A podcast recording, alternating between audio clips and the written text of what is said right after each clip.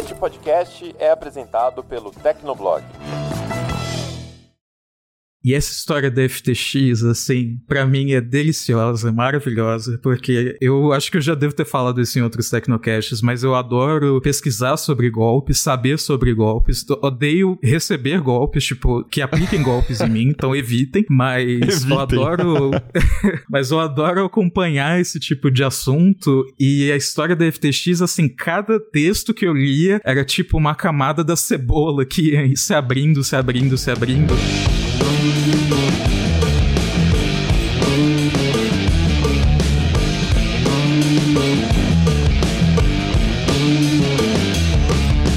ouvinte! Seja bem-vindo! Está começando o último episódio do Tecnocast de 2022. Eu sou o Thiago Mobilon. E eu sou o Paulo Riga. O ano vai chegando ao fim e, como sempre, fica aquela sensação de que tanta coisa aconteceu que a gente nem deu conta de absorver. Por isso, chegou a hora da boa e velha retrospectiva do Tecnocast. Nesse episódio especial, a gente relembra os principais acontecimentos da tecnologia, inovação e negócios deste ano que se encerra. Então aguenta aí que a gente já começa.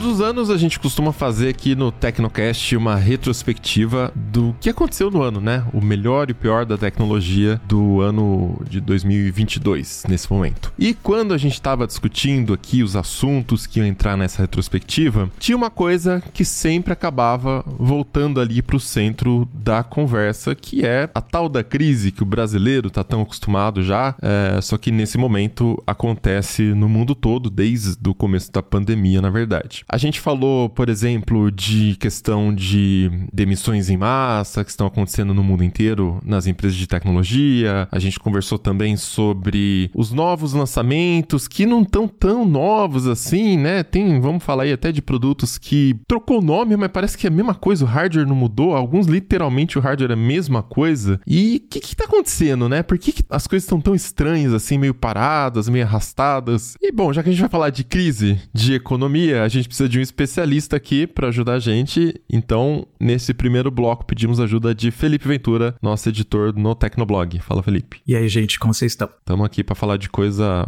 não muito Ruim. boa. Qual que é a retrospectiva do ano? Crise. Porque esse ano foi, cara, assim, 2020, né? A gente fez a retrospectiva, tá, pô, ano de Covid, né? Crise mundial, pandemia, etc. Ah, ano que vem talvez dê uma melhorada, né? Aí 2021, segundo ano, aí veio uma outra onda gigantesca ali no meio de 2021, né? Que meio que jogou tudo por água abaixo as nossas expectativas e tal. Aí 2022, eu acho que começou meio positivo, mas depois foi tipo. Guerra na Ucrânia. É, lá para fevereiro já ferrou tudo, né? É quando a, a guerra Rússia e Ucrânia explodiu mais, assim, né? Tá acontecendo há muitos anos, mas começo de 2022 foi bem, bem chave. E eu acho que, assim, o brasileiro tá tão acostumado com crise, né? Crise econômica, hiperinflação é um troço recente e tal, que a gente meio que olha pro que tá acontecendo no mundo e, ah, normal e tal, né? Mas é uma coisa aparentemente nova para eles, né? Porque você vê notícia, por exemplo, do Fed, né? Do Banco Central Americano e tal. Aí o pessoal super preocupado, nossa, mas será que o Fed vai aumentar a taxa de juros, né? E aí o pessoal, ah, putz, aumentou para 2,25. E aí, galera, o que, que vai acontecer? 2,25, né? é, Uau! Tipo, o nosso tá quase 14, sabe? Esse, né? Tipo, é, é, muito louco, assim. Eu tava vendo aqui o, o, Treasury Direct, né? O Tesouro Direto Americano, né? Pô, se você comprar um bond é, de 20 anos ali do, dos Estados Unidos, pagam 4% de juros ao Nossa. ano, né? Cara, a gente paga pra 2045 aqui, 2035 também também 6% de juros reais, sabe? A inflação mais isso. É tipo... Exato, 4% não cobre nem a inflação do Brasil, né? Bit, me respeita, porque isso aí, né? Não é nada. Cara, e sabe, e sabe o que é pior? É, eu acho que a gente tá tão acostumado com inflação que a gente tá meio vacinado, né? Então, a inflação no Brasil, se comparado com o resto do mundo, tá baixa. Tá 6% nos últimos 12 meses. Estados Unidos tá 7%, uh, ah, na zona do euro tá 10%, no Reino Unido, a gente assina um serviço que é britânico, teve reajuste reajuste pela inflação, que era uma coisa meio louca, né? Tipo. Nossa, cara, verdade. É, tipo, e foi 9% de reajuste. Agora a inflação tá 11 quase. Então, e, né, tem expectativa que aumente até em 2023. Então, tá muito ruim o mundo todo e tá ruim em países que geralmente fazem tecnologia, desenvolvem tecnologia, onde estão as sedes das empresas de tecnologia. Então, o nosso meio foi muito afetado por isso, né? Todo mundo, né, foi afetado, é que a gente não estava acostumado a. Eu não sei se eu lembro de um momento onde a economia inteira mundial do, da minha carreira cobrindo tecnologia, né? Talvez ali para 2008 tenha acontecido alguma coisa assim, mas sinceramente eu não lembro, sei lá, não lembro de detalhes assim desse nível, sabe? Mas é, esse papo todo de juros é um pouco economês demais. Vamos tentar dar uma até traduzida aqui para quem tá ouvindo, se não for uma pessoa que acompanha esses detalhes. Bom, primeiro de tudo, taxa de juros é uma ferramenta utilizada para conter inflação. Então, o, os governos geralmente aumentam a taxa básica de juros no momento que a inflação está disparando, porque isso desaquece a atividade econômica, né? O dinheiro que iria para comprar coisas, que iria para financiar coisas a taxa de juros mais baixas, é, iria para o mercado de uma forma geral, ele acaba ficando contido, tem menos dinheiro circulando, né? E por conta disso, menos dinheiro, menos pressão, menos inflação. Os produtos tendem a segurar um pouco mais a alta dos preços. Felipe vai explicar melhor do que eu, tenho certeza. Mas taxa básica de juros, ela guia também decisões de empreendimento, né? Por exemplo, eu, Mobilon, tenho aqui 10 mil reais. Eu sou um empreendedor. Eu quero abrir uma lojinha para vender cupcakes em 2022. Não sei quem faz isso, mas vamos supor que eu queira fazer isso. Nossa, abre uma de paleta mexicana logo, já que é pra. Nossa, aí sim. aí beleza, como é que eu faço? Será que vai dar certo? Será que faz sentido o meu investimento? Ok, se a taxa de juros está pagando 13% ao ano, e aí eu percebo que abrindo essa loja vou ter um retorno de 10% ao ano, faz mais sentido eu colocar o meu dinheiro no Tesouro Direto, Tesouro Selic, que é o título mais seguro aqui no Brasil, e sentar lá e ficar vendo sessão da tarde todo dia, né, e ganhar esse dinheiro, ou faz sentido eu ralar, acordar de madrugada, fazer os cupcakes, enfim, me ferrar ali para ganhar 10%. Logicamente faz sentido eu não fazer nada e ganhar 13%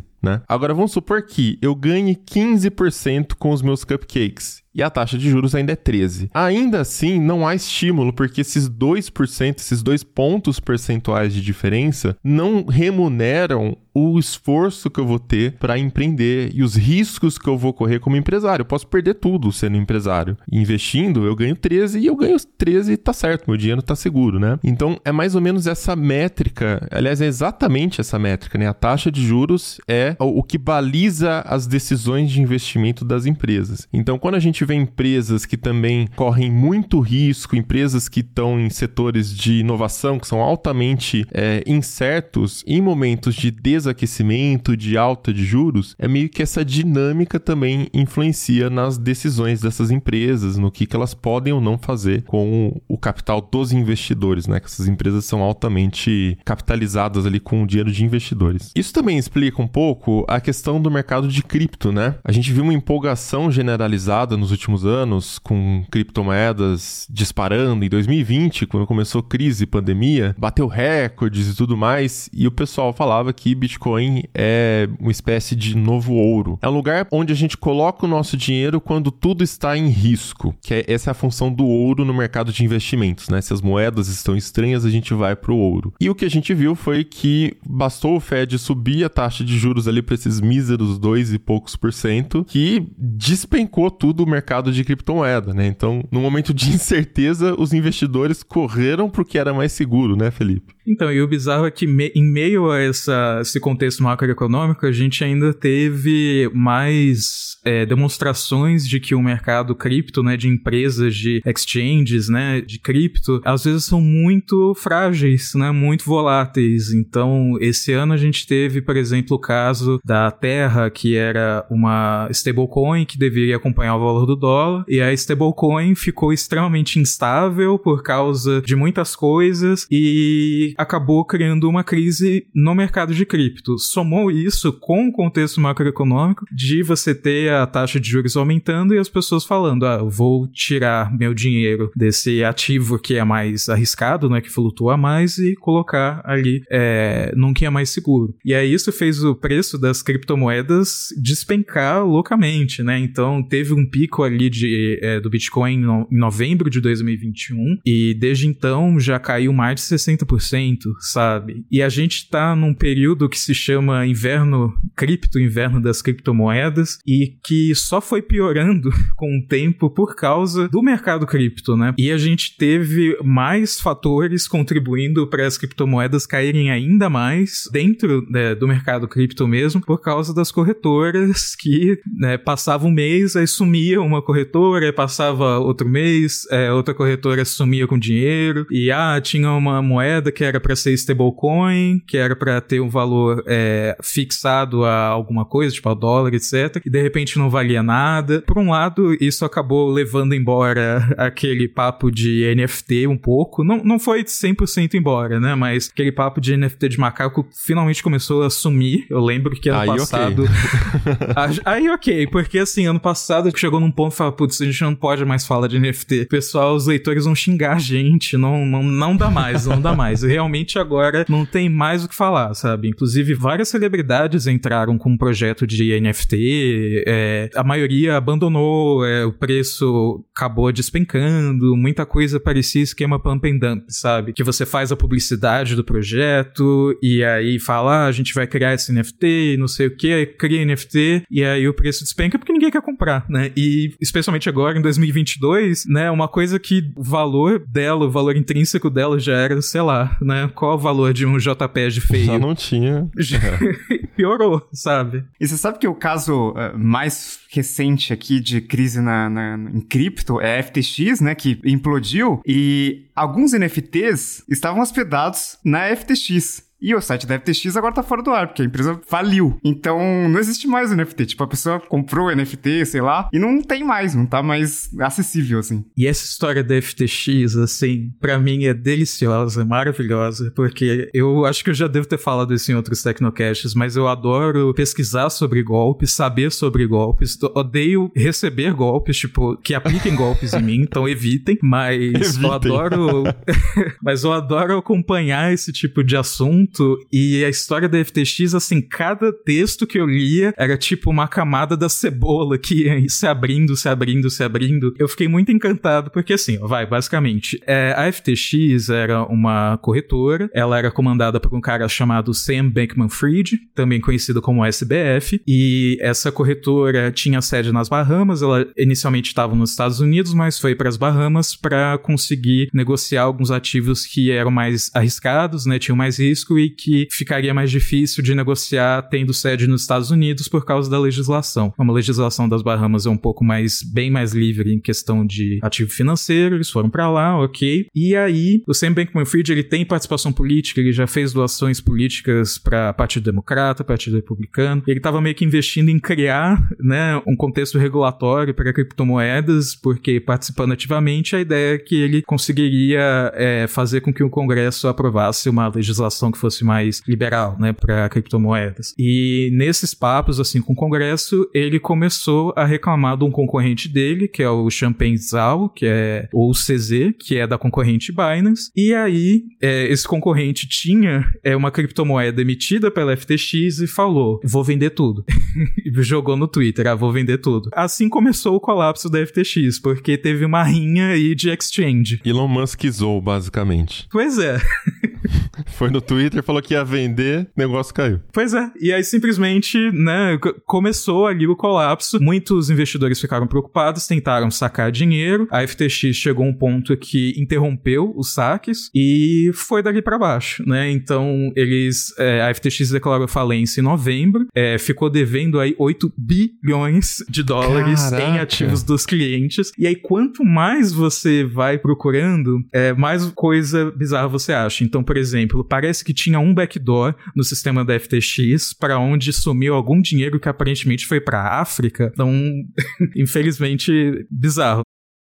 O SBF, o Sam, ele cultivava há anos uma ideia de tipo de gênio da tecnologia, de um cara que tipo era muito é, humilde, não tinha tempo para se preocupar com coisas luxuosas, né? Ele era um bilionário e ele chegou à lista de bilionários muito rápido e ah, ele sempre aparecia nos eventos de bermuda e, e um tênis simples, nunca aparecia é, vestido como executivo e ele diri não dirigia um carro de luxo, dirigia um Toyota Corolla Ficava cultivando assim essa imagem. Aí chegou a falência e tal, e aí ficou claro que, tipo, de humilde não tinha nada. O cara tava morando é, numa mansão de 30 milhões de dólares nas Bahamas. ele não morava sozinho, ele morava com uma galera que era de poligamia, né? Então um namorava okay. o outro, e aí terminava e voltava, e usavam drogas também, droga recreativa e também para aumentar desempenho. Nossa senhora, dá pra fazer uma série de Tecnocast só sobre isso. Inclusive, felizmente vai virar série, né? Vou, vou querer assistir. BBB. E assim, aí ele morava com a Caroline Ellison, que era a chefe da Alameda Research, que era uma empresa é, separada, em tese, da FTX. Aí o que descobriram é o seguinte: a Alameda estava pegando dinheiro da FTX para fazer investimento, sem avisar para os clientes e sem o consentimento dos clientes, porque o cliente assinava um termo de uso falando: ah, é, o seu dinheiro não vai ser usado para investimento, para qualquer outra coisa, a menos que você permita. E na prática não foi o que aconteceu. É, basicamente, o FTX virou um, um banco, né, para Alameda, para eles investirem, e aí eles investiram. Quando chegou o momento dos clientes sacarem o dinheiro, é, a Alameda estava com esse dinheiro preso em outros lugares. O valor desses investimentos também caiu, então por isso a FTX é, parou de realizar saque e aconteceu aí a toda a queda da, da FTX. E o Sam Bankman-Fried, ele mostra como, tipo, você pode ser um, um nerdola, um nerdão, assim, ferrado, e ainda assim conseguir enganar, sabe, bilionários é, de, de vários países. É, a voz dele é de nerdão. Eu, eu não digo isso como ofensa, porque eu sou um nerdola, né? Acho mas... que quem tá ouvindo isso já sabe que somos todos, né? Mas, enfim. Sabe? Mas assim, mas eu fico, fiquei impressionado como ele tava, tipo, ah, sei lá, com aquele jeito um pouco, acho que inofensivo, e mas na verdade o cara, ele é muito malandro, sabe? Ah, então, aí mais outra coisa, né? Aí aconteceu o colapso é, da FTX, aí, sei lá, o pessoal achou que o Sam ia sumir, né? E pelo contrário, ele tava dando entrevista por DM do Twitter para uma amiga que é jornalista, é, ele participou de um evento do New York Times, é, direto das Bahamas, né? Ele não chegou a viajar. É, ele tava participando de spaces no Twitter com o pessoal que é entusiasta de cripto. Assim, ele não calava a boca. Então, acho que é o pesadelo de todo advogado. E assim, ele dava entrevista e as pessoas perguntavam: cara, a FTX e a Alameda Research estavam misturando fundos e ele conseguia se esquivar da pergunta muito bem. Isso de jornalista, sabe, que tem muito tempo de experiência. Então você vê assim o, o vídeo e você fala, cara, ele é um gênio do mal, assim, é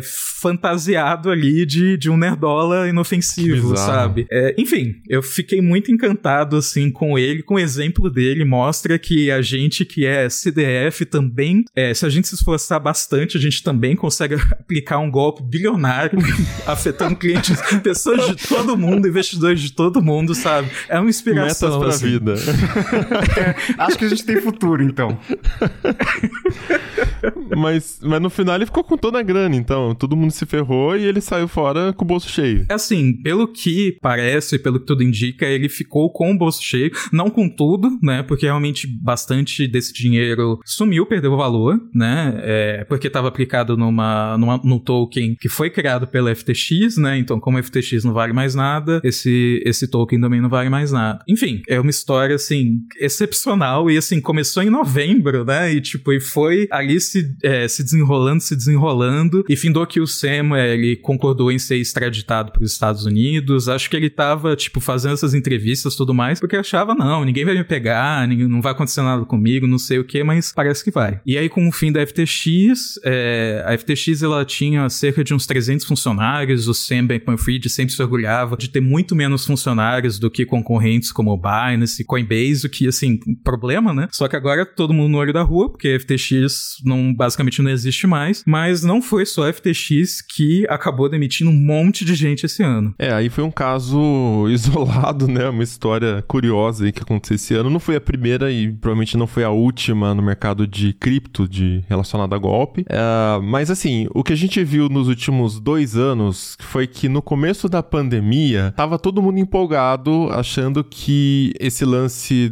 de ter que ficar em casa obrigatoriamente seria o que ia forçar a adoção da, tecnologias, né, que estavam acontecendo aos poucos, mas dessa vez ia ser um salto e as pessoas não iam mais voltar para os números anteriores. E basicamente isso aconteceu no mundo todo, né, Riga? A gente estava até conversando que aqui no Brasil os varejistas apostaram nisso, né? Magalu, Nossa. Americanas. Cara, 2021 foi a festa da uva, porque tava todo mundo contratando, tava todo mundo contratando pra cacete e tal. E... Comprando empresa também, né? Comprando empresa, investindo em tecnologia. 2020, 2021 foi, foi uma época que, porra, nossa. Só o Tecnoblog desviou de três, né? A gente teve três empresas, grandes varejistas brasileiros, tentando comprar o Tecnoblog. E a gente conversou com o pessoal. Pessoal, vamos dar o NDA então, que é o termo onde a gente é, começa a revelar informações privadas da empresa para eles avaliarem qual é a situação real do Tecnoblog, né? E a gente não assinou porque a gente ia falar, não, não vamos vender de qualquer jeito, então não faz sentido revelar os dados da empresa. E depois essas mesmas empresas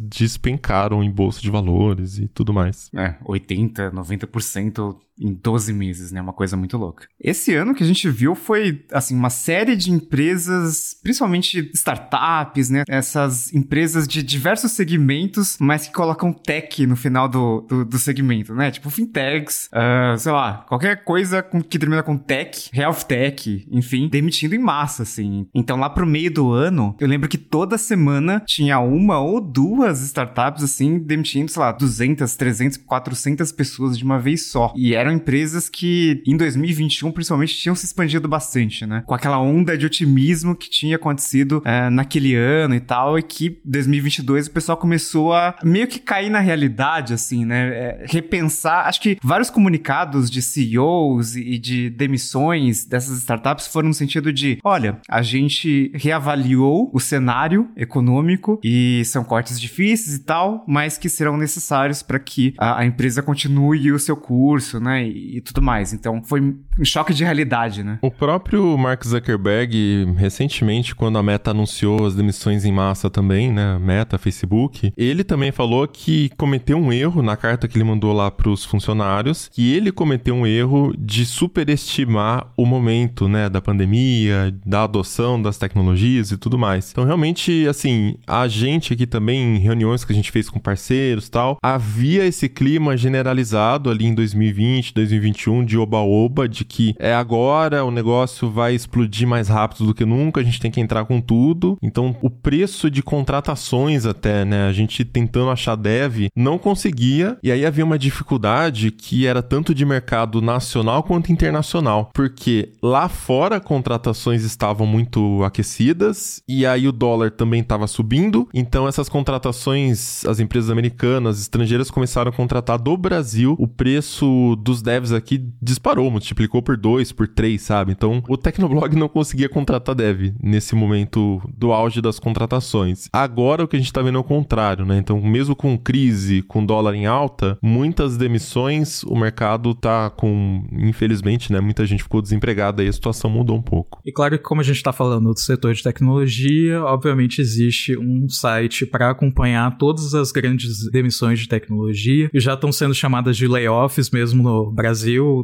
não, não lembro de outro momento as pessoas chamarem demissão de, de layoff, mas acabou virando meio que regra, assim, muitas empresas. É, tá aí, tem aí o site layoffs.fyi, e aí você tem várias empresas no Brasil que foram afetadas de demitir 10%, 15%, 20% da força de trabalho de uma vez só e às vezes ter que fazer outra leva de demissões, né? Então, empresas como a Log foram afetadas, e banks de pagamentos, é, a Hotmart, que é de marketing, vende curso online, o Quinto Andar, que trabalha com, com imóveis, a Buzer, de transporte, muitas empresas é, demitindo, então você vê aí centenas de pessoas sem emprego tiveram que ser cortadas por causa de cenário macroeconômico. E lá fora também, como o Mobilão tinha falado da meta, né, são 11 mil no total, essas demissões elas não são feitas todas de uma vez só, né, elas vão sendo feitas feitas ao longo de semanas, né? Mas é, o Zuckerberg já se comprometeu aí é, a tomar conta dos futuros ex-funcionários, tipo, de dar pacote de, de severance e tudo mais. É, a Amazon cortou 10 mil. É, o Twitter é um caso à parte, mas não é um caso à parte, né? Eles tiraram 3,700 e muita gente também se demitiu. Enfim, várias empresas que são mais conhecidas lá fora. É, tem o caso curioso da Shopify, que é para fazer loja online, e eles fizeram um corte de 10% né, da força de trabalho, de mil pessoas, e afetou vários é, programadores que eram do Brasil, né? Então, como o Belão disse, tem essas contratações que eles fazem ao redor do mundo para a pessoa trabalhar de home office e várias pessoas foram cortadas. E pelo que eu vi, tinha uma diferença no jeito que as pessoas aceitavam as demissões, né? Então, tinha muito irlandês, sei lá, fazendo a caveira da Shopify, falando, tipo, sei lá, zoando no LinkedIn e fazendo coisas do tipo, enquanto o brasileiro era tipo, obrigado, muito obrigado pela oportunidade, foi maravilhoso, foi incrível, tipo, como se estivesse saindo do, do reality show, sabe? É... Encerrando um ciclo aqui. Encerrando o ciclo, exatamente. Mas, enfim, é uma coisa que acabou afetando todo tipo de empresa de tecnologia, grande, pequena, é, até algumas menores. É... Até mercado de mídia também, a gente viu bastante, né? A CNN, por exemplo, anunciou fechamento da sede do Rio de Janeiro recentemente. Então, não são diretamente empresas de tecnologia, mas tem um pezinho ali também, né? E mas pra gente ver como isso afeta, a situação afeta todo mundo, não tem como. E isso tem um pouco a ver com o que eu tava falando da questão de avaliar o, os investimentos que você vai fazer, né? Então, essas startups geralmente, a maioria delas está queimando dinheiro para adquirir usuários e depois ter um modelo de negócios, né? Uma coisa é, dar lucro, ser sustentável. Então, quando você está no momento de grande incerteza, não faz sentido despejar essa grana toda. Em 2020, era um momento de crise, mas existia essa convicção do mercado todo por conta da situação, uh, que as pessoas estariam em casa, a gente vai usar mais serviços, mais internet, etc. Que era o momento de investir, de entrar forte, contratar tecnologia e pessoas, etc. E agora é o contrário, com guerra, com inflação, a gente achou que a pandemia, é, a parte econômica já estaria mais sob controle, o que aconteceu foi o contrário, teve muita moeda sendo impressa, teve é, muita desorganização no sistema econômico como um todo, até na parte da produção, né? Porque a gente precisou ficar em lockdown, né? Foi uma necessidade ali de saúde. Lembra quando o pessoal discutia se recuperação econômica ia ser V, ia ser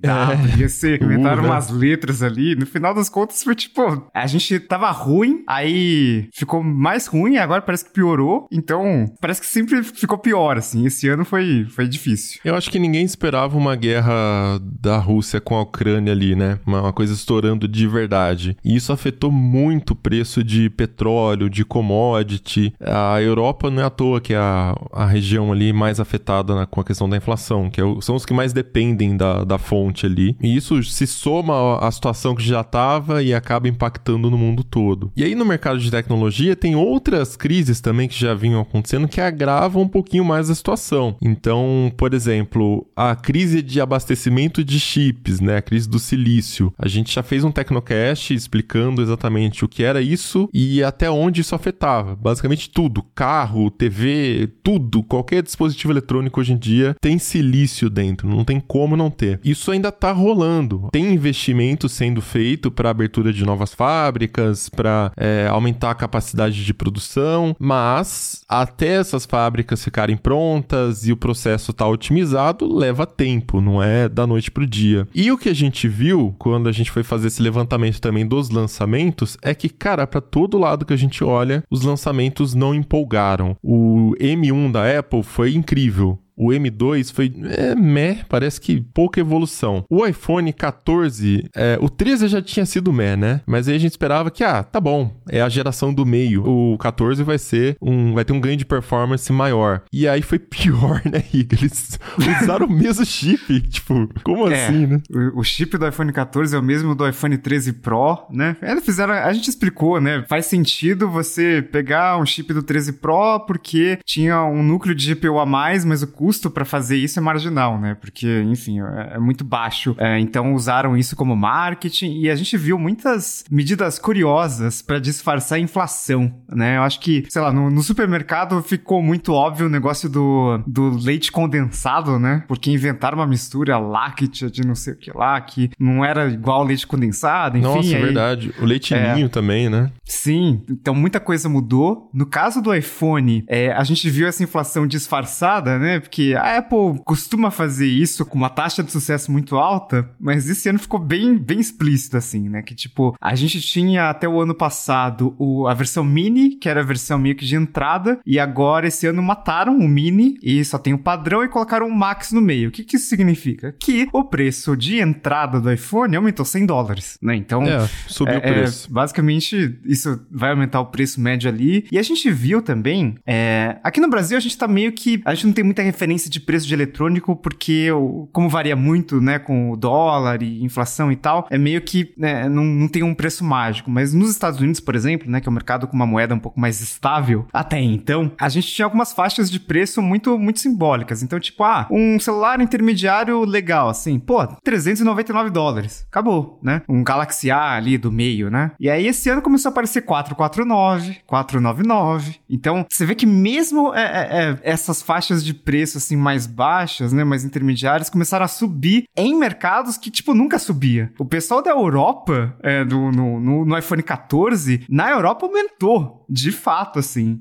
Reino Unido, o pessoal ficou assustado, né? Porque também a libra esterlina desvalorizou pra caramba, né? Nesses últimos anos, últimos meses também. Então o iPhone aumentou, assim, numericamente ali o preço, né? Coisa que nesses mercados o pessoal não estava acostumado. Então é, foi uma coisa que o, no, o mundo inteiro sentiu, né? Outra medida curiosa para é, disfarçar a inflação de produto foi que, além de você ver empresas estagnando produtos, né? Tipo, sei lá, o iPhone 14 tem o mesmo chip do 13 Pro, né? Por exemplo. Eu eu vi uma coisa acontecendo, por exemplo, em relógios. A Samsung lançou o Galaxy Watch Pro esse ano, né? E é um relógio, pô, com uma construção melhorzinha e tal, né? E que para concorrer com o Garmin e tal. E ele é mais caro, custa 500 dólares. Aqui no Brasil, 3.500, 4 mil reais. A gente tava acostumado com o Galaxy Watch de 1.400, né? E aí o Galaxy Watch 5, ele deu uma estagnada esse ano, né? Em relação ao Galaxy Watch 4. Não teve muita novidade. E a novidade ficou pro Galaxy Watch 5 Pro. Então, eles coloca umas coisinhas ali, umas coisas que a gente sabe que não tem um custo tão grande, tipo, ah, vamos colocar um aço inox aqui na borda, tipo, isso tem um custo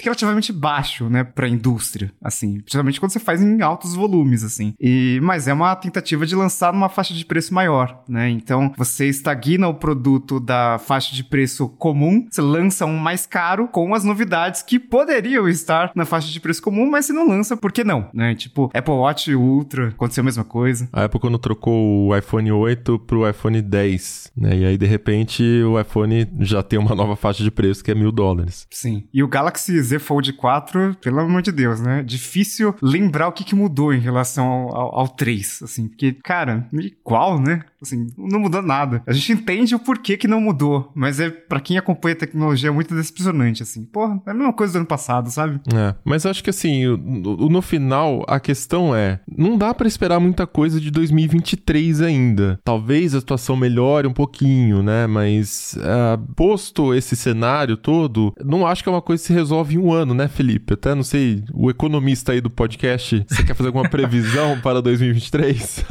fazer previsão errada tô pronto, né? Todo mundo.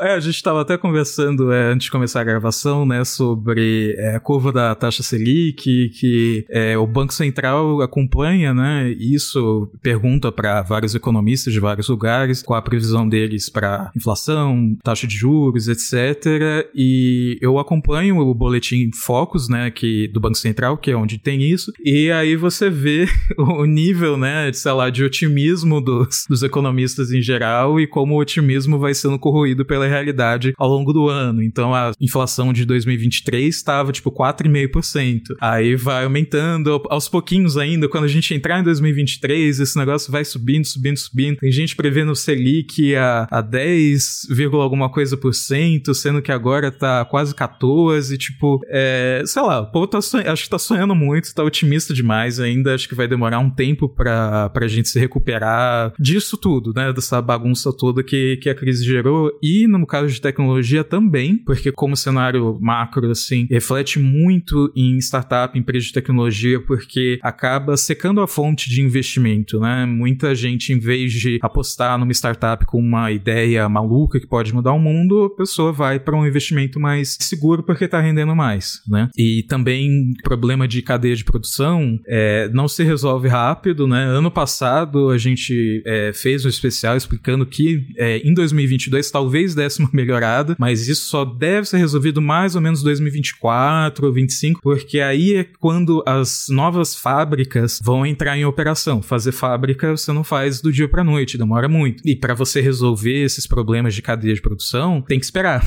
né? Não, a demanda das pessoas não caiu tanto, né? Apesar da crise, a demanda das empresas não caiu tanto, mas não tem componente, né? Então fica nisso desse ciclo de produto meio tedioso, né? Que não muda muito em relação ao ano anterior e a gente fica meio assim nessa espera, né? De que a situação econômica vai melhorar, de que essas fábricas vão entrar em operação e aí a gente vai poder ficar mais empolgado com lançamentos, por exemplo. Mas, assim, 2023 a gente vai ter o iPhone com USB-C. Então, se você né, sorria com isso, fique. né, não, talvez não tenha coisas muito, muito, muito maiores que isso. Nossa, felizmente um estímulo. Vai estimular a indústria de cabos. Ótimo. Como diria Phil Dunphy, do Modern Family, as coisas mais incríveis que poderiam acontecer com um ser humano vão acontecer com você se você simplesmente abaixar as suas expectativas. Então, basicamente, esse é o resumo de 2023. Pois é, nossa, já. Eu não conhecia essa estação, adoro Phil Dunphy, não conhecia essa estação. Pronto, já vamos levar para 2023.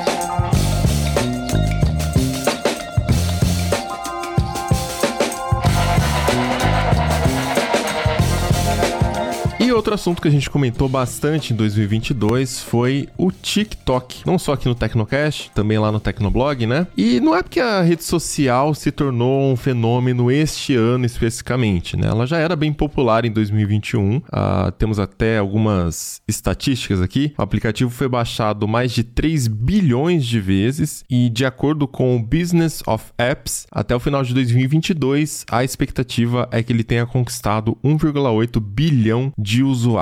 Só que assim, o TikTok sequer se reconhece como uma rede social. Eles se definem como uma plataforma de vídeos curtos. É igual a Uber, né? Ah, não é um aplicativo de transporte, é uma empresa de tecnologia que conecta pessoas a motoristas e não sei o que, né? Pois é, né? Muda o nome, mas não muda o produto, é a mesma coisa, no final das contas, né? Mas o, o fato é que esse DNA aí acabou contaminando também outras redes sociais que tentam competir com ele ele, mudaram um pouquinho suas características, né? E esse é um dos motivos pelos quais alguns analistas vêm falando que em 2022 as redes sociais chegaram ao fim. Bom, vamos discutir um pouco melhor isso, acho que começa na definição também do que é uma rede social, né? Mas para falar sobre isso, a gente traz agora a Ana Marques, Ana Marques com 4 no lugar do A no final, como é que é, Ana? Editora do TB, bem-vinda. Nem eu sei mais, é Ana, é, é o 4 no lugar do último A. É isso. Arroba Ana Marques, com 4 no lugar do último A. O que, que você acha dessa afirmação aí que das redes não ser uma rede social e que agora as redes sociais vão acabar? Eu acho um exagero enorme, absurdo. Eu acho que é uma rede social, sim. Eles não se definem como rede social, mas é uma rede social. E eu acho que é uma evolução e talvez um, uma junção do que a gente tinha de mídia antes das redes sociais com as redes sociais. Então é, é um caminho da evolução da comunicação, basicamente por vídeos. Então, antes de ter esse, esse lance de rede social, né, a gente tinha essa questão de é, TV em massa, né, mídia de massa, e a gente via os canais e tudo mais de televisão. Depois as pessoas foram buscando entretenimento em outras plataformas, veio o YouTube, e aí depois veio o Facebook e tudo mais. Os vídeos foram ganhando destaque na internet, e aí vieram essas novas redes sociais que não se consideram redes sociais, mas que são, que é o TikTok, que que ele acaba trazendo uma certa cultura de massa para um formatinho ali que cabe na palma da mão, no smartphone e tudo mais, juntando esse lance das redes sociais. Então eu acho que sim, é rede social, mas é uma evolução do que a gente conheceu lá nos primórdios das redes sociais. O que, que define, né? Porque eu acho que rede social talvez. Será que tem alguém ainda que imagina a rede social como um lugar para adicionar pessoas e mandar scrap? Ou será que é disso que eles estão tentando fugir? Porque se é um lugar, um ambiente onde você tem um perfil adiciona pessoas e interage com pessoas, é uma rede social, né? O que, que muda? Exatamente. Existe aquela definição básica da rede social, que é isso que você falou, né? Onde a gente tinha os nossos amigos, a gente mandava scrap, a gente postava as nossas fotos ali, era um círculo muito mais privado. Aqui no Brasil, principalmente, era muito lá na época do Orkut, aí depois o Facebook ele veio com essa pegada também. O Instagram já era fotos, e aí era uma coisa que às vezes a gente acompanhava uma celebridade, ou então um fotógrafo um artista e tal. E aí, essa coisa ela foi se expandindo. Então, eu acho que a galera que fala, ah, não é uma rede social, pensa na rede social como isso que tem seu círculo próximo ali, né? Sua, seus laços, de alguma forma é um vínculo. Tanto que no Facebook era aquela questão de amizade, né? Pedir, solicitar amizade. No Instagram isso já mudou, porque era seguir, né? Então é uma relação um pouco diferente de ser amigo. Tanto que no Facebook, isso até tem um efeito psicológico, eu imagino. Porque no Facebook, Facebook, quanto de gente que te manda solicitação de amizade e parece que quer se conectar com você. E parece que no Instagram as pessoas te observam, né? Elas visualizam até as stories, mas elas têm um receio ali na hora de seguir. Elas só seguem realmente quem tá ali, elas têm interesse de dar aquela moral para você, né? Então já tem essa diferença. E no TikTok, se pá, elas nem seguem, elas estão ali vendo coisas bizarramente passando no feed, né? Pra lá e pra cá. Então, se a gente pensar em rede social dessa forma, no ciclo social mais próximo, em vínculos mais fortes, né? Eu acho que sim, isso tá acabando, tá chegando ao fim. As pessoas estão é, consumindo cada vez mais coisas de pessoas que elas não conheciam. Tem chegado de conteúdos diversos, né? Que vem ali naquela aba de explorar, ou então no, no próprio TikTok, na aba principal do TikTok, que elas não, não seguiam antes. Então é uma, é uma nova lógica de descoberta, né? Muito mais Faz do sentido. que de, é. de que ver do que as pessoas que você já conhece. Foi diminuindo a fricção de você encontrar novas pessoas. Parece uma coisa super transparente transparente, né? Tipo, TikTok, você não precisa seguir ninguém e você tem, é, de alguma forma, o algoritmo funciona e você consegue ver conteúdos é, que te interessam, né? Enquanto que num Orkut da vida era muito mais difícil. Todo mundo que você tinha como amigo era tipo pessoas que você conhecia ou que você criava um vínculo maior ali e a chance de você meio que furar esse círculo era por meio de comunidades, uh, mas ainda assim era uma, era uma coisa bem, bem difícil, né? Tipo, o Facebook Facebook já foi meio que um passo além, né? Porque uh, no seu feed não necessariamente tem só coisas que você segue ou que você tem como amigo. E aí, TikTok é, é totalmente. Não precisa seguir ninguém e você tem acesso a um monte de coisa, né? É, uma das consequências disso também que eu tava pensando é que antes você cultivava relações, conexões. Não necessariamente conexões reais. Tinha muita gente que saía adicionando todo mundo e, enfim, é o, é o padrão ali de comportamento da internet. Mas agora é, são redes que estão focadas focadas mais num, numa dinâmica que é mais seguidor celebridade, né? Fã celebridade. Mesmo não sendo celebridade, as pessoas normais tendem a esse comportamento de mais exposição para fazer parte dos trends ali daquela rede social, daquele comportamento específico, né? Mas não tem tanto essa necessidade de você criar laços, de criar conexões. Então, por esse lado, talvez realmente o nome social, remetendo a socializar, né? Ele vai ficando um pouco mais datado, porque você pode entrar ali, se mostrar o quanto você quiser, assim, não tô nem falando do jeito pejorativo também, né? Mas é,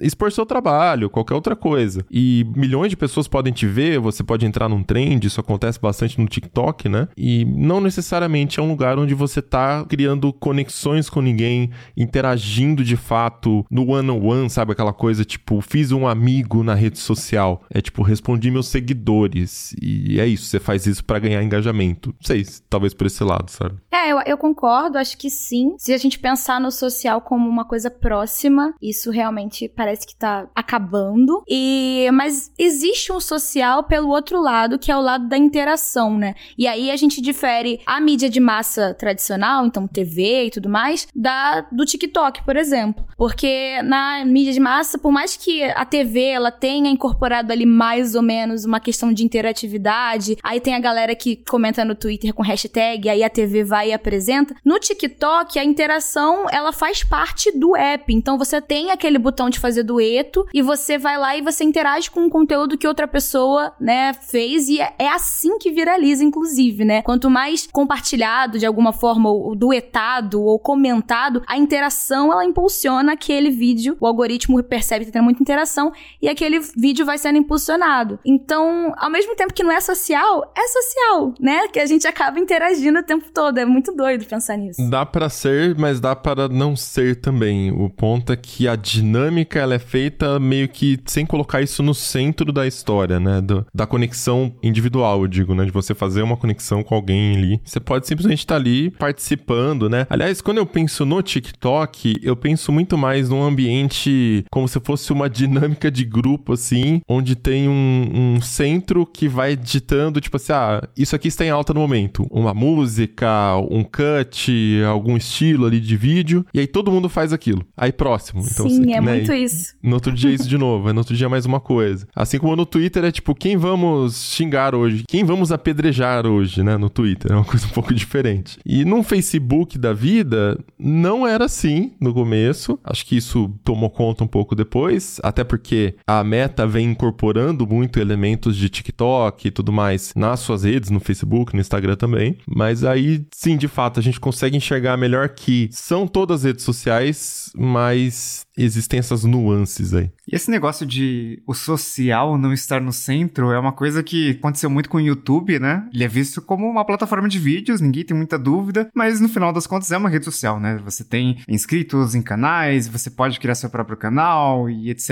Então segue uma dinâmica parecida ali com o TikTok. Acho que ah, os dois é, também acabaram é, se aproximando porque são, são cases de sucesso. E a gente até gravou um Tecnocast é, esse ano sobre o TikTok sendo usado como busca, né? Como buscador. Então, e a gente até fez alguns testes ali, né? Procurando, ah, sei lá, se a gente procurar restaurantes japoneses na minha cidade, você consegue achar no TikTok e existe uma utilidade além daquele negócio de rede social que a gente estava acostumado na década passada, né? Então, é, é interessante acho que as redes sociais não morreram, mas elas estão bem diferentes. Assim, se se uma pessoa uh, fosse presa em 2005, 2010 e voltasse agora, ela não ia entender muito bem o que, está acontecendo, porque que isso é uma rede social, né? Até porque antes era site de relacionamentos. Acho que ela ia sair e falar assim: puta, quantos scraps será que tem lá no meu Orkut? Já era, né?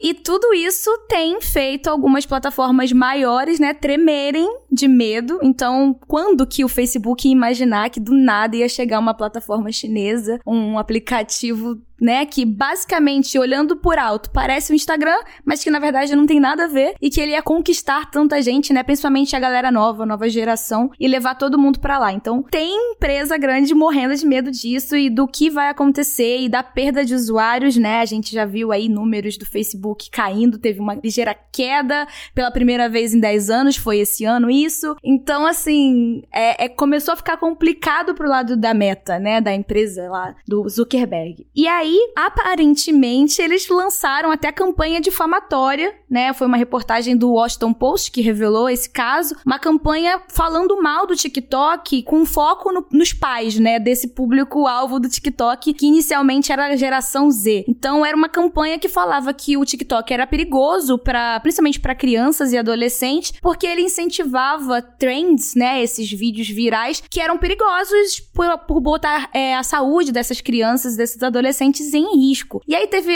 um que viralizou que era da, da tomada, né? Incentivando a pessoa a botar uma moeda na tomada. Só que o problema é que depois isso ficou provado que não tinha nascido no TikTok. Na verdade, isso já era compartilhado, se não me engano, no Instagram ou era no Facebook, um dos dois. Vixe. Então, eles tentaram falar alguma coisa, né, ali sobre o TikTok e, e causar ali um alvoroço entre os responsáveis dos usuários, né? Mas não deu muito certo, não, e o TikTok continuou crescendo. E nesse contexto todo de concorrência, a Meta vem sofrendo bastante também. Então, esse ano eles apresentaram pela primeira vez um resultado ruim de queda na receita. Isso já aconteceu é, nos últimos dois resultados financeiros trimestrais da Meta. A primeira revelada ali em junho de 2022 teve uma queda de 0,88% na receita da empresa. E agora, de novo, em setembro, queda de 4,47% no trimestre comparado com o mesmo trimestre do ano anterior. A margem de lucro líquida da empresa foi que mais chocou, né, com queda de 49,95%. Metade, né, caiu pela metade a margem da empresa. Então, quando a receita está estabilizada ou cai só um pouquinho, como foi esse caso aqui, mas a margem de lucro cai tão forte, é um indicativo de que a empresa está precisando gastar mais dinheiro, investir mais dinheiro para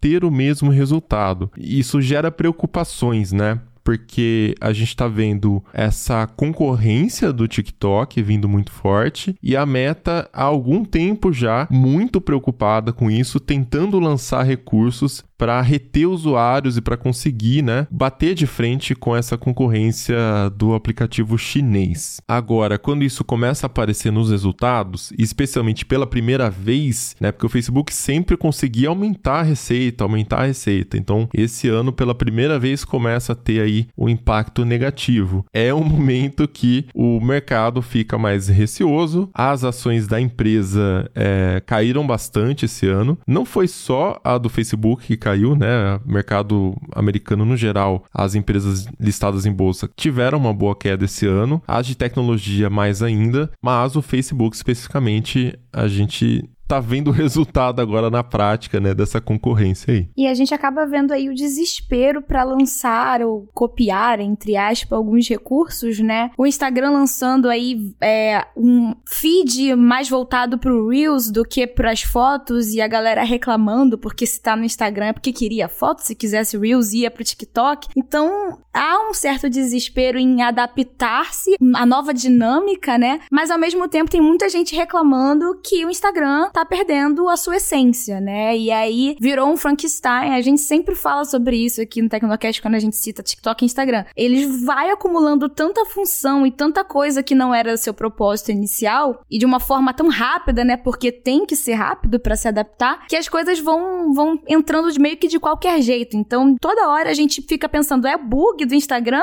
É, é um novo recurso que já chegou para você, não chegou, e às vezes nem chega, sabe? É descontinuado. Então, tem muita coisa assim esse ano a gente viu diversas e diversas notícias, né, de novos recursos entrando e depois é, ou sendo descontinuado ou, enfim, ficando ali em secundário, a galera não usando muito. Tem sido difícil, complicado. Eu sei que a gente tá falando muito de crise, né, nesse Tecnocast. 2022 foi o ano da crise de novo, mas teve um fator aí que afetou bastante as redes sociais, principalmente a Meta, que é o grande nome aí, que foi a mudança na política de privacidade da Apple. Então agora tá muito mais difícil é, rastrear uh, e oferecer anúncios personalizados para os usuários, né? Então, quando você abre um aplicativo ali, o usuário ele pode pedir pro app não rastrear. Então isso é muito mais fácil, né? E, e para as pessoas clicarem no não, né? É, e rejeitarem isso é muito fácil e obviamente isso afetou bastante a receita de publicidade que esse ano já estava mais baixa, né? Porque cenário de incerteza, então as empresas estão investindo menos e aí esse negócio da Apple foi meio que a, a pá de cal, né? E, e no iOS sabe que quando tem um recurso novo, as pessoas tendem a adotar muito mais rápido porque a atualização também é feita mais rápida, né? Então, assim que lança, né, todo mundo atualiza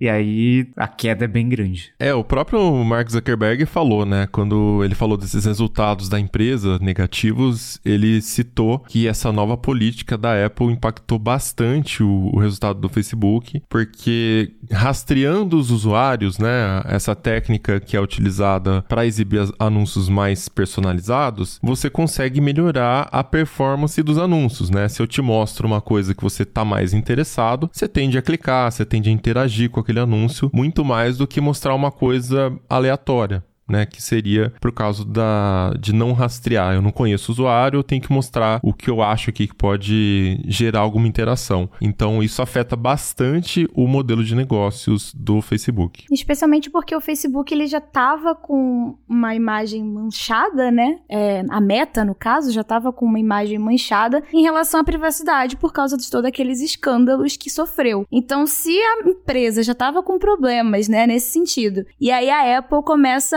a perguntar: e aí, você vai compartilhar seus dados com essa empresa? Então é, é bem complicado. Então, eu, eu realmente eu compreendo o medo do Mark Zuckerberg nesse momento e a frustração e até toda, todo o rebuliço que rolou, né, na época que ainda foi em 2021 isso, na época que a Apple anunciou que isso ia acontecer. Então, ele tava com medo e com razão e realmente teve um impacto grande. Agora, teve uma outra rede social ali que meio underground, né, chamou bastante atenção durante durante o ano, mas não porque tava todo mundo de fato usando, mas porque tinha algumas pessoas usando e era um pouquinho diferente. E aí eu queria saber se vocês usaram, que foi o Be Real. Ele foi considerado até o aplicativo do ano pro iPhone. Vocês testaram? Não. Não usei o Be Real, mas eu usei a cópia dele do TikTok, que é o TikTok Now, ah. e é a mesma é a mesma essência, né? Você tem que eles te dão um alerta ali em um momento do dia e você tem que tirar uma foto do que você tá fazendo no momento. Então é, é be real mesmo, né? Tipo, seja real e TikTok now, tipo, agora. O que, que você tá fazendo agora? Então você abre tua câmera, o que, que tem na sua frente, né? Ou como você tá vestido naquele momento, ou o que você tá fazendo. Então, usei do TikTok. É, nem sempre tenho coragem, não, de postar.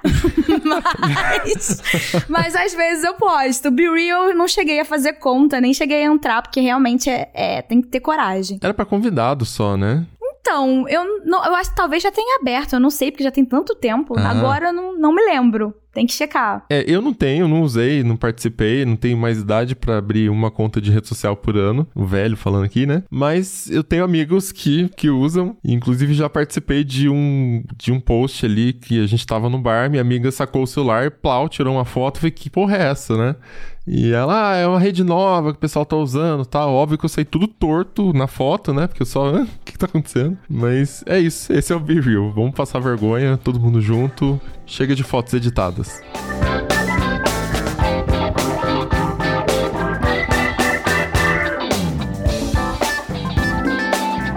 Dando sequência aqui na pauta, a gente tem que falar também do cenário de streaming, que em 2022 foi marcado por algumas mudanças grandes. A Netflix tá tendo alguns problemas ali, né? Mas a gente não achava que ela iria perder a liderança, pelo menos tão cedo, para outro serviço. Mas foi exatamente isso que aconteceu esse ano. Em agosto, a Disney conseguiu esse feito, ultrapassando a Netflix em número de usuários. Só que vale notar que não foi o Disney Plus sozinho. Ele contou com a ajuda ali de todos os serviços da empresa. Foi Disney Plus, junto com Hulu e junto com ESPN Plus. Mas Josué tá aqui para falar com a gente sobre esse assunto. É... Ainda assim é algo marcante, né? Netflix perdendo a liderança em assinantes. Pois é, né, cara? A Netflix é, sempre teve esse primeiro lugar. A Netflix sempre foi sinônimo de streaming, né? Uma, uma pioneira. Só que vale lembrar que, à medida que os competidores iam se acumulando e empresas maiores e mais consolidadas iam entrando nesse mercado, uh, se tornava mais difícil para ela manter essa dianteira por muito tempo, né? Então, o que a gente tem agora é a Disney Disney ocupando esse primeiro lugar, né? Contando com todo o seu império aí de, de streamings, inclusive um streaming de esportes no meio, né? Então, quando isso aconteceu foi lá em agosto, né? A diferença era bem pouca. A Disney, contando tudo, tinha 221 milhões, a Netflix tinha 220, então não era uma diferença lá muito grande, mas ainda assim quebra aquele mito de que a Netflix não, não teria como ser ultrapassada, né? Tipo, a Netflix recebe muitas críticas por muita coisa, mas sempre teve melhor aplicativo, tem um bom algoritmo de recomendação, enfim, tinha muitas características características ali que a colocavam na frente. Então, isso acontecer realmente mostra que uh, é uma disputa de gente grande e que nada é garantido por muito tempo. É, e a gente tá falando de três serviços contra um, né? Parece, ah, então assim fica fácil, etc, né? Mas é uma coisa a se lembrar é que faz dois trimestres que a Netflix está tendo queda de assinantes, né? Uma queda relevante ali para uma empresa que sempre cresceu muito ali, né? Ah, quantos assinantes a Netflix ganhou nesse trimestre? Agora a gente tá noticiando quantos ela perdeu, né? E no, nesse último que passou, a, a gente noticiou como, olha, boa notícia, Netflix perdeu um milhão de assinantes, porque a previsão, a estimativa, a expectativa era, né, que perdesse mais ainda. E uma coisa a se lembrar também é que a Disney, né, os três serviços ali, Disney Plus, Hulu e ESPN Plus, estão crescendo ainda. Então, essa diferença aí de 221, 220 milhões deve, deve aumentar. Se a gente for pensar em serviço individual também, nos Estados Unidos, a Netflix perdeu a primeira posição. Uh, o líder agora é o Amazon Prime Video. E aí você pode dizer também que, ah, pô, né? Dá para considerar isso aí como streaming? Sei lá, né? Então, nos Estados Unidos, a Amazon, obviamente, é muito forte em varejo online, né? É a referência e tal. As pessoas compram na Amazon, então elas assinam o Amazon Prime de quebra ali tem o Prime Video né? Uh, mas o Andy Jassy, né, que é o CEO hoje da Amazon, ele disse que o Prime Video vem sendo um diferencial para assinar o Prime. Então, eles já consideram que uma parte ali dos usuários vê o Prime Video não só como tipo, ah, essa coisa que vem de graça. Manja, esse negócio de é, que a gente falou no Tecnocast passado sobre YouTube Music, que vem de graça ali no Premium, mas ninguém usa. É tipo, o Prime Video já, ah, o pessoal já tá vendo alguma coisa. E a Amazon tem investido bastante em marketing marketing, né? Uh, tem a, a, as séries dela, né? The Boys, The Rings of Power. Uh, eu tava assistindo Grand Tour, mas aí os caras, o trio ali ficou velho, né? E aí eles não estão mais gravando uh, programas né, tão frequentemente. Mas tem uns especiais ali que são legais também. E tenho visto muita propaganda de, especificamente de Prime Video, em pontos de ônibus, relógio de, de rua e tal.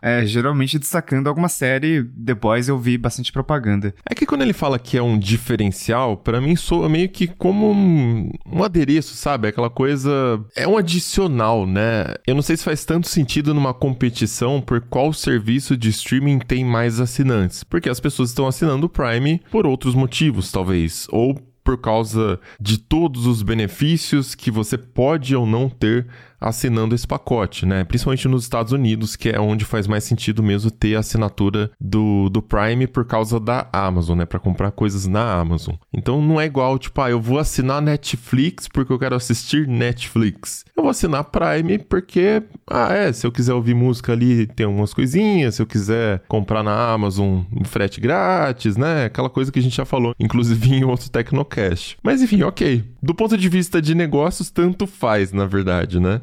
Só tô dizendo aqui na, na mera comparação ali do ranking, né? Qual serviço de streaming tem mais assinantes? Prime Video é meio. é cheat, né? tá nesse ranking.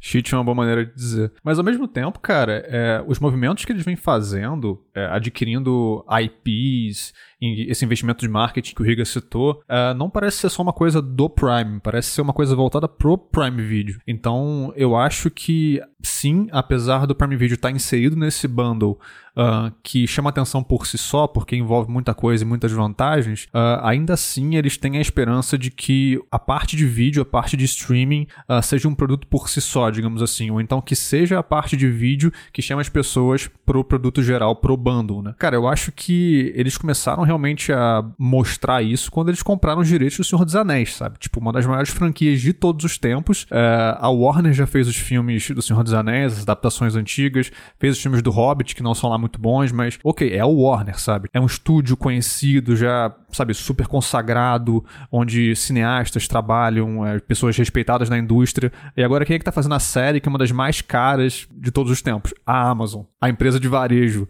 sabe, no streaming é, dela. E-commerce. É, exatamente. Então é, é, muito doido isso. Então eu acho que eles estão tentando dar uma turbinada ali na parte de vídeo, na parte de streaming. E continuam pegando outras IPs. Esses dias saiu a notícia de que o Henry Cavill vai fazer uma. Uh, vai fazer uma série ou um universo cinematográfico de Warhammer, que vai sair pelo Prime, sabe? Que é um, também outra. Uh, uma parada que envolve jogos e tal. Então, tipo, o, o Henry Cavill, que é um cara conhecido e tal, tá fazendo The Witcher até outro dia, uh, vai ser a cara de Warhammer no Prime, na Amazon, sabe? Então, tipo, acho que eles estão cada vez mais investindo nisso e tentando é, crescer como um streaming como um produto de streaming, né? E, enfim, de toda forma, é, seja lá como a gente chame é, o Prime nesse sentido, seja cheat ou não, ainda assim, o Netflix está tomando aí alguns atrasos, né? A gente percebeu mais essa crise da Netflix porque esse ano começaram a aparecer umas coisas da Netflix que a gente não estava acostumado. Porque a Netflix sempre foi aquela coisa meio. Ah, eles podem subir o preço e o pessoal aplaude, né? Então era, era, um, era uma marca, assim, muito protagonista nesse, nesse meio, né? E esse ano eles começaram a fazer umas coisas é, diferentes, umas coisas estranhas para tentar aumentar a receita. Então, a questão do compartilhamento de senhas é um problema que a Netflix é, sabe que existe há muito tempo. Eles estão com dificuldade de tentar monetizar a partir disso, uh, mas fizeram testes, chegaram a fazer testes aqui na América Latina. Então, para criar subcontas é, para terceiros, né, tipo pessoas que não moram na sua casa e que, portanto, uh, não poderiam usar a sua conta, mas que a gente sabe que é uma realidade, as pessoas compartilham senhas. Esse tipo de prática passou a ter uma taxa equivalente a 16 reais, né? Foi um teste. Uh, valores variados ali, mas a Netflix é, chegou a testar e não sei até que ponto eles conseguem avançar com isso. Mas eles pretendem fazer isso de maneira mais ampla no ano que vem. Parece que em 2023, é, esses testes que eles iniciaram na América Latina vão se estender para outros países e meio que não tem mais volta. Agora o Netflix vai cobrar você, é safado, sem vergonha, que compartilha sua senha com a sua mãe que não mora mais na sua casa. É, cara, isso é muito louco, porque nunca foi um problema, né? Na verdade, a Netflix já chegou a fazer piada com isso. Tem um tweet antigo deles que é mais engraçado. Eles falam assim: amar é compartilhar uma senha, sabe? Tipo, é, é uma coisa que eles brincavam, eles ajudaram a criar essa cultura de compartilhamento de senha, porque nunca foi algo que eles se manifestaram contra, nunca foi um problema, e acho que para nenhuma outra empresa que faz streaming uh, tentaram de alguma maneira é, forçar as pessoas a não fazerem isso ou inserirem uma taxa ali e tal. Eu lembro do Spotify. O Spotify Family, ele gerava alguns bloqueios às vezes se você tivesse pessoas com endereços tipo muito diferentes é, na, atrelados à mesma conta. Então, o Spotify, ele, eles realmente se importavam com isso. Netflix sempre fez vista grossa, né? Esse ano que começou a ter essas coisas estranhas. É, e além do negócio da senha também tem o negócio de plano com que é outra coisa que a Netflix começou a fazer, né, para tentar aumentar a receita ali ou oferecer uma assinatura mais barata, conseguir ter mais assinantes. É, de novo, é uma coisa que às vezes não é tão bem recebida pelos usuários, que é um plano mais limitado, a gente não consegue. Até a gente testou no Tecnoblog, né? Acho que o José consegue contar melhor aí, mas você tem acesso a menos coisas e você tem que ver algumas propagandas similar a se você estivesse navegando no YouTube, por exemplo. É uma coisa que a gente já tinha visto acontecer por exemplo, no Amazon Prime, só que aí é um plano só e eles exibem algum trailer, alguma coisa antes do da série começar, do filme começar. A Apple também tem feito isso bastante, só que a Apple também é só propaganda interna de outras séries e outros filmes. De qualquer forma. E você pode pular, né? É, na Apple você pode pular. É. Não é agradável de ver, né? A hora que você quer dar play, a gente já tá acostumado a entrar direto, e ainda mais porque a gente tá pagando uma assinatura, então tem essa impressão que não tem porque ver anúncios. Mas é Netflix tentando arrumar caminhos também, né, Josué? É, pois é, assim, vale lembrar, voltando um pouquinho, no primeiro bloco o pessoal conversou sobre crise, e a Netflix está entre essas empresas que demitiram gente, demitiram muita gente, na verdade. Então, se a gente olha para aquisição de usuários da Netflix, uh, se deram muito bem ao longo da pandemia e agora é, os tempos mudaram, né? Crise econômica, recessão, todo esse papo que a gente já teve no primeiro bloco. Então, as coisas mudaram. Então é por isso que, cara, agora o que antes eles diziam que nunca iriam fazer, como por exemplo, chiar com compartilhamento de senha, agora não dá mais para fazer isso. E o lance dos anúncios, eles já tinham falado, tem uma entrevista do Reed Hastings em 2019, que ele fala: não, a gente não tem por que fazer isso, não, não precisa, né? Não, não tá nos nossos planos. E opa, de repente, agora está nos planos, né? Inclusive, sempre Netflix teve esse negócio meio premium, né? Ah, não, anúncio é coisa de, né, serviço barato, né? Tipo, a gente reclamava muito de Globoplay, né? Que, ah, assinatura é um pouco mais barata, tá? Mas tem propaganda mesmo se você assinar. Nos Estados Unidos, acho que o maior símbolo era o Hulu, né? Que tinha anúncios ali. Tem um plano com anúncios, tem um plano sem anúncios, mas Netflix não. Netflix, pô, não, aqui é, é, é serviço de qualidade e tal, né? E aí, de repente, lança um plano é, básico com anúncios, né? O, o, nome que eles chamaram ali. A gente testou, a Paulinha testou. É, é assim, além de ter os anúncios ali a cada mais ou menos 10 minutos, e são anúncios tipo de 60 até 75 segundos, ou seja, é meio incômodo, né? Eu diria, principalmente porque a Netflix deixou a gente mal acostumado com essa experiência, né? De, de maratonar e, e ser uma coisa realmente que você consegue assistir durante várias horas seguidas ali, sem interrupção, e de repente tem, você tá assistindo uma série de suspense e aparece uma propaganda do McDonald's, sabe? É meio estranho, assim, meio complicado. O clima vai embora, né, cara? é, e, e, e, fora que, não, se fosse só isso, até que, ah, pô, beleza, para economizar alguns reais por mês, né, de repente, é, pode ser. Mas também o acervo é limitado. Tem algumas séries que não tem, por questões de licenciamento. Então, sei lá, não tem House of Cards, sabe? Sei lá, maior símbolo da Netflix ali, né? Que quando a gente percebeu que Netflix estava investindo pra caramba em conteúdo original e tal, House of Cards não tem nesse plano básico com anúncios. Várias outras séries famosas, né, que não são Netflix, tendem a não estar também nesse plano básico com anúncios. É, e tá lá no site, né, na, nosso testamos do básico com anúncios, uh, a Paulinha até deixa isso claro, né?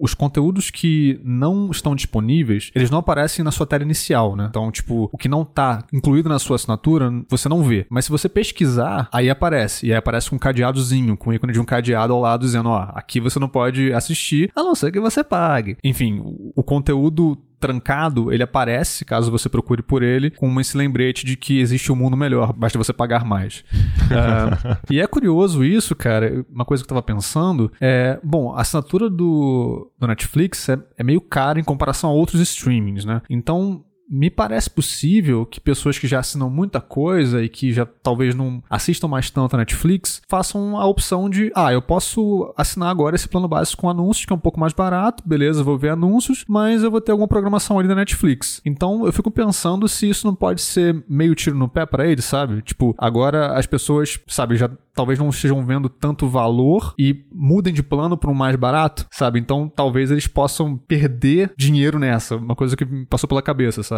Então, tudo bem, pode ter gente que passe a assinar o Netflix por causa desse plano, que é mais barato, então um plano de entrada legal ali, mas talvez assinantes já é, antigos optem por mudar por um plano que essencialmente vai fazer com que a Netflix ganhe menos. Então, sei lá. Eu acho que quem trocaria o outro plano por esse plano seria só, sei lá, vamos supor, essa galera que tem até um termo para isso, né? Que é quando você assina e depois cancela, assina um mês, cancela um mês. Paulo Riga. Paulo Riga e Felipe.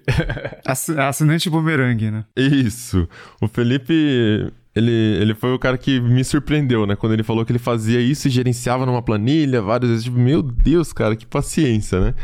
Mas é, eu acho que para essa galera às vezes pode ser vantajoso. Tipo, ah, eu não tô usando tanto, mas eu quero deixar lá, eu quero ver alguma coisa. Aí você baixa o plano para esse plano de anúncios. E aí teria que ser essa galera, né? E aí é por isso que eles fazem isso de não deixar no catálogo coisas que são muito interessantes, que são muito famosas e tal, que a galera que paga pelo plano mais caro vai ter que continuar pagando pelo plano mais caro se for um heavy user do, do sistema, né? Então, no final, acho que pode ser uma boa estratégia, sim, porque é uma grana que ela já não veria, sabe? É uma grana que seria de pessoas que estão desassinando por um tempo, talvez elas nem voltem depois, então tem a questão do churn também, que tem um custo muito alto, né? Ela manteria a pessoa assinada nesse plano por anúncios, para depois, quem sabe, em um momento, a pessoa fazer o upgrade para para ver uma série nova, um, uma grande produção, né? Uma coisa nova que saiu ali. Agora, um outro tópico a respeito da Netflix que também surgiu ao longo desse ano, nós falamos aqui no Tecnocast, foi essa insistência da Netflix no modelo de binge watching, né? A gente tem visto Prime, HBO, a Apple uh, não vão tanto nessa direção, preferem liberar episódios semanalmente, ou então é, tem uma coisa meio híbrida lá, tipo algumas séries libera completo e algumas outras vai liberando semanalmente. E a gente até apontou aqui, né, usando o exemplo do Sandman, né, na série Sandman da Netflix,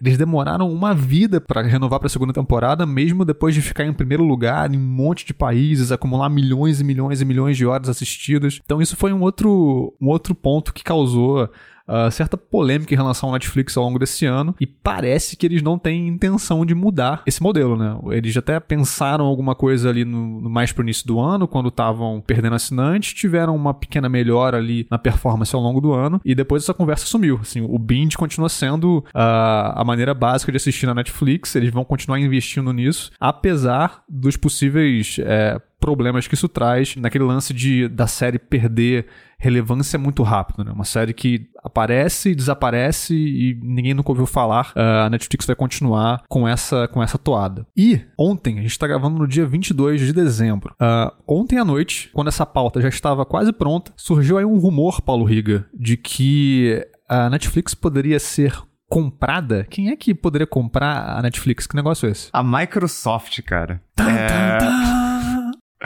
Teve uma jornalista da Reuters que estava apurando, né, que cobre Microsoft e tal, e levando em conta o histórico recente da Microsoft, né, comprou Activision Blizzard e tal, uh, eles devem continuar comprando empresas em 2023, e uma das empresas que poderia estar nessa lista de compras aí seria a Netflix. E é um momento interessante, né, porque a Netflix tá sofrendo um pouquinho, caiu ali o valor de mercado, então se for comprar, talvez seja um momento oportuno para a Microsoft. E a Microsoft é uma empresa também que nesse negócio de internet, talvez ela seja que tá mais para trás, né? É uma empresa que não acabou meio que se distanciando, não conseguiu o que o Google conseguiu, até a Apple, né, tendo receita com serviços ali de uh, streaming tanto de música quanto de vídeo, então a Microsoft ficou meio para trás. Então pode ser um complemento interessante interessante para a Microsoft. Não sei se vai ser bom para os usuários, mas é, é, é, curioso, assim, saber que a Netflix pode não ser mais uma empresa independente. É, isso vem depois que a Microsoft começou a ter problemas para tentar comprar a Blizzard, né? Lá fora isso ainda tá rolando, mas o, o órgão instituto americano não tá gostando muito dessa história da Microsoft comprar a Blizzard.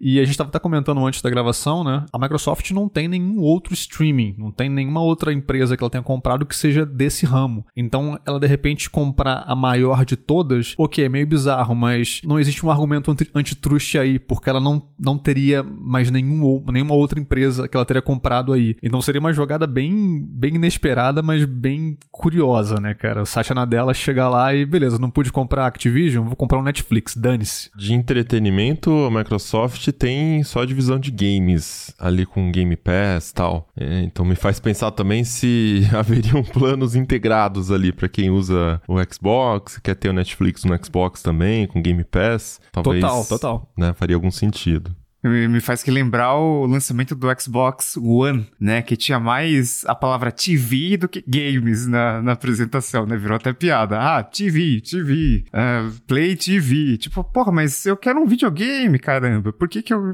Por que, que tem tanta coisa sobre TV, sobre vídeo e tal? E, e faz sentido uh, hoje, né? Oferecer um bundle ali de um Xbox Game Pass Ultimate, o Plus. Blaster. É, é. Aqueles nomes estranhos da Microsoft, né?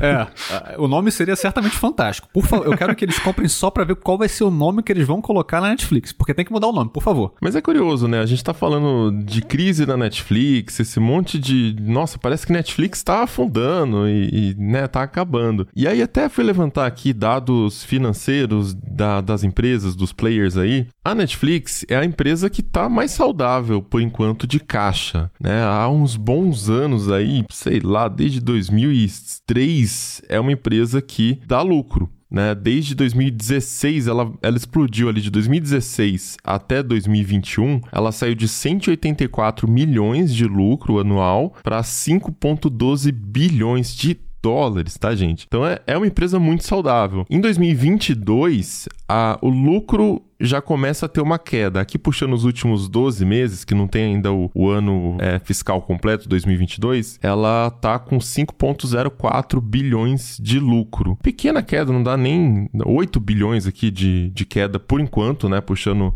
os últimos 12 meses, mas ainda é uma empresa massiva, né? Uma empresa com um resultado muito bom. A dívida também é uma coisa muito controlada, uma empresa que só tem 7 bilhões de dívida líquida e é considerado um número número muito baixo, principalmente por conta do resultado financeiro dela, né? Agora, quando a gente vai para outras empresas do ramo, uh, por exemplo, Disney, que acabou de passar, uh, somando os streamings ali, tomou a posição de empresa com mais assinantes. É uma empresa que, assim, tem muito mais carga, né? Se a gente imaginar uma van, a Disney é uma van completamente abarrotada de coisa dentro, Netflix é, muito, é uma empresa muito mais leve, porque Disney tem é, estúdios, uh, parques de diversão, então isso tudo naturalmente gera muito custo e vem com muita dívida embutida. Ainda assim, a Disney bateu o seu pico de lucro em 2018 com 12.6 bi de lucro líquido. Em 2020 teve uma pancada ali por conta da pandemia que obrigou a fechar os parques e tudo mais, então ficou no negativo 2.86 bi de prejuízo, bizarro, né, de dólares. Em 2021 ela já consegue uma recuperação para 2 bi de lucro e 2022 até o momento, né, o, o, os 12 meses, 3.15 bi de lucro. Então quer dizer, ainda agora a Disney é uma empresa que está gerando menos lucro uh, do que Netflix. Claro que não é só isso que a gente analisa, mas existe uma visão mais positiva porque é uma empresa mais sólida, né? Ela tem mais equity ali do que Netflix, que é uma empresa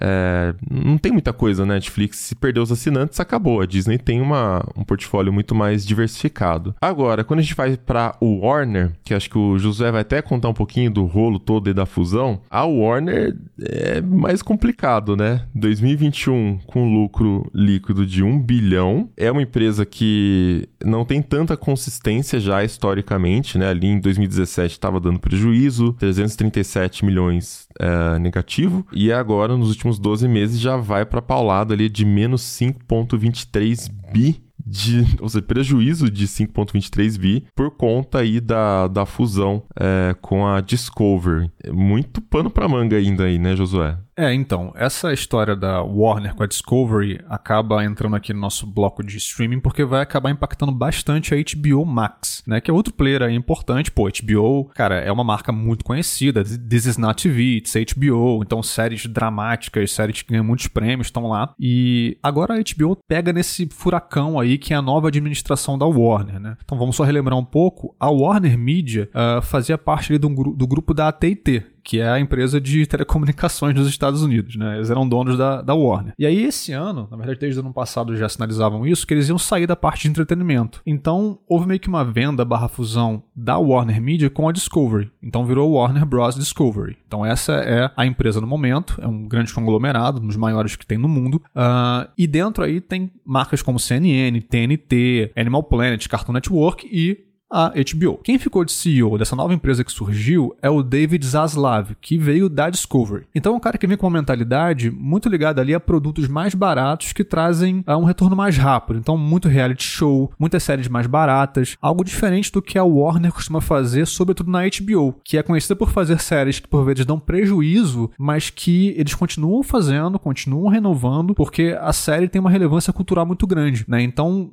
tem uma mudança de cultura aí que está gerando uma crise de identidade é, na HBO Max. Por quê? Uh, como parte dessa fusão, a Warner ganha certos incentivos fiscais se eles pararem certos projetos. Então, quem acompanha aí o noticiário de cultura pop vai lembrar que alguns meses atrás o filme solo da Batgirl, que sairia só para HBO Max, foi cancelado. E o filme estava filmado assim, tipo, haveria ali uma pós-produção, talvez houvesse cenas adicionais filmadas e tal, mas o grosso estava feito, e aí o filme foi cancelado, tipo, não vamos lançar esse filme. E a gente pensa, pô, mas não faz muito sentido isso, o filme já está quase pronto, por que não lançar? E aí acontece que se eles é, frearem certos projetos em andamento, eles conseguem alguns incentivos fiscais que essa nova administração precisa, porque o Mobilon falou de dívida ali, a dívida somada agora da Warner Bros. Discovery é na casa dos 50 bilhões de dólares, é porque veio trazendo dívida da Discovery também. Então, tudo que eles puderem economizar, eles vão economizar. Então, cancelaram o filme da Batgirl, cancelaram séries como Westworld, outras menos conhecidas como The Nevers e Minx, e algumas delas, inclusive vários desenhos também que eram no Cartoon, foram retirados da HBO. Tipo, eram coisas originais da empresa que não estão mais no streaming da empresa. Porque à medida que você tira essas produções de lá, você não precisa mais pagar os custos que elas acabam tendo ao longo do tempo, porque você paga roteirista, produtor, essas coisas todas, então você economiza também daí. Então a HBO Max está passando por esse período meio turbulento E a coisa deve ficar cada vez mais estranha porque no ano que vem a HBO Max vai se fundir com o streaming da Discovery. Então vai virar um Frankenstein de conteúdos tipo Sopranos, The Wire com Discovery Home and Health, sabe? Que é um negócio que não faz muito sentido, né? É, são, são tipos de produção que não conversam muito bem, né? E então é, é isso que tá acontecendo com a HBO agora. É um player muito forte, mas tá tomado aí por esses problemas envolvendo alto escalão e muitas dívidas para resolver, né? Esse negócio de tirar produções do ar é muito interessante porque quando a gente pensa em, ah, é um serviço digital, então, ah, não tem problema com estoque, né? Tipo, ocupar espaço. Mas nesse caso tem. Porque numa empresa física é muito óbvio, né? Tipo, se você produz muito ali e acaba deixando muitos produtos no estoque, né? Antes de vender, você tem que pagar pelo espaço, né? Então, não é muito bom você ter estoque, muito estoque parado e tal. Uh, agora, num serviço de streaming, eu nunca pensei que, poxa, é verdade, né?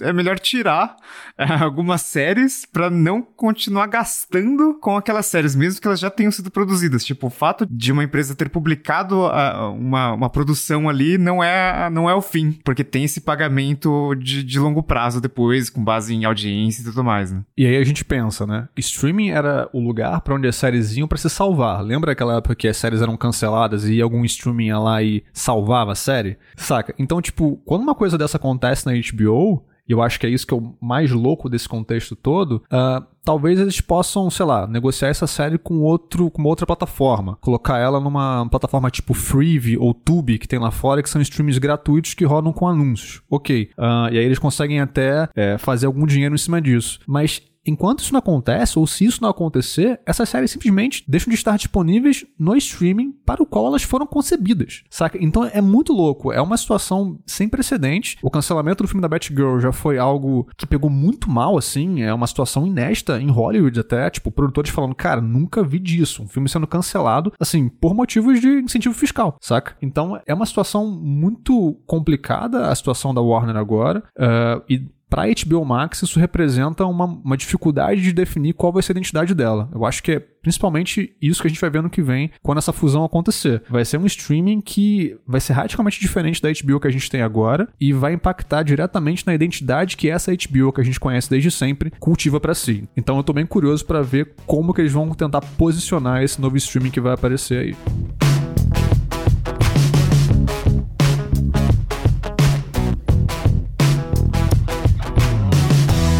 Dando sequência aqui, agora a gente conversa um pouco sobre telecom. E a gente vai ter que abrir esse bloco falando de um assunto que a gente não aguenta mais falar, né? Não é nem de 2022, ele é de 2021, mas Lucas Braga tá aqui para conversar com a gente sobre o 5G, Lucas. Já é uma realidade? Finalmente a gente vai conseguir parar de falar de lançamento de 5G no Brasil? Nossa, não. É, em 2023 a gente vai escutar muito sobre 5G ainda. Eu já, já não aguento mais falar sobre 5G, já tô um pouco traumatizado.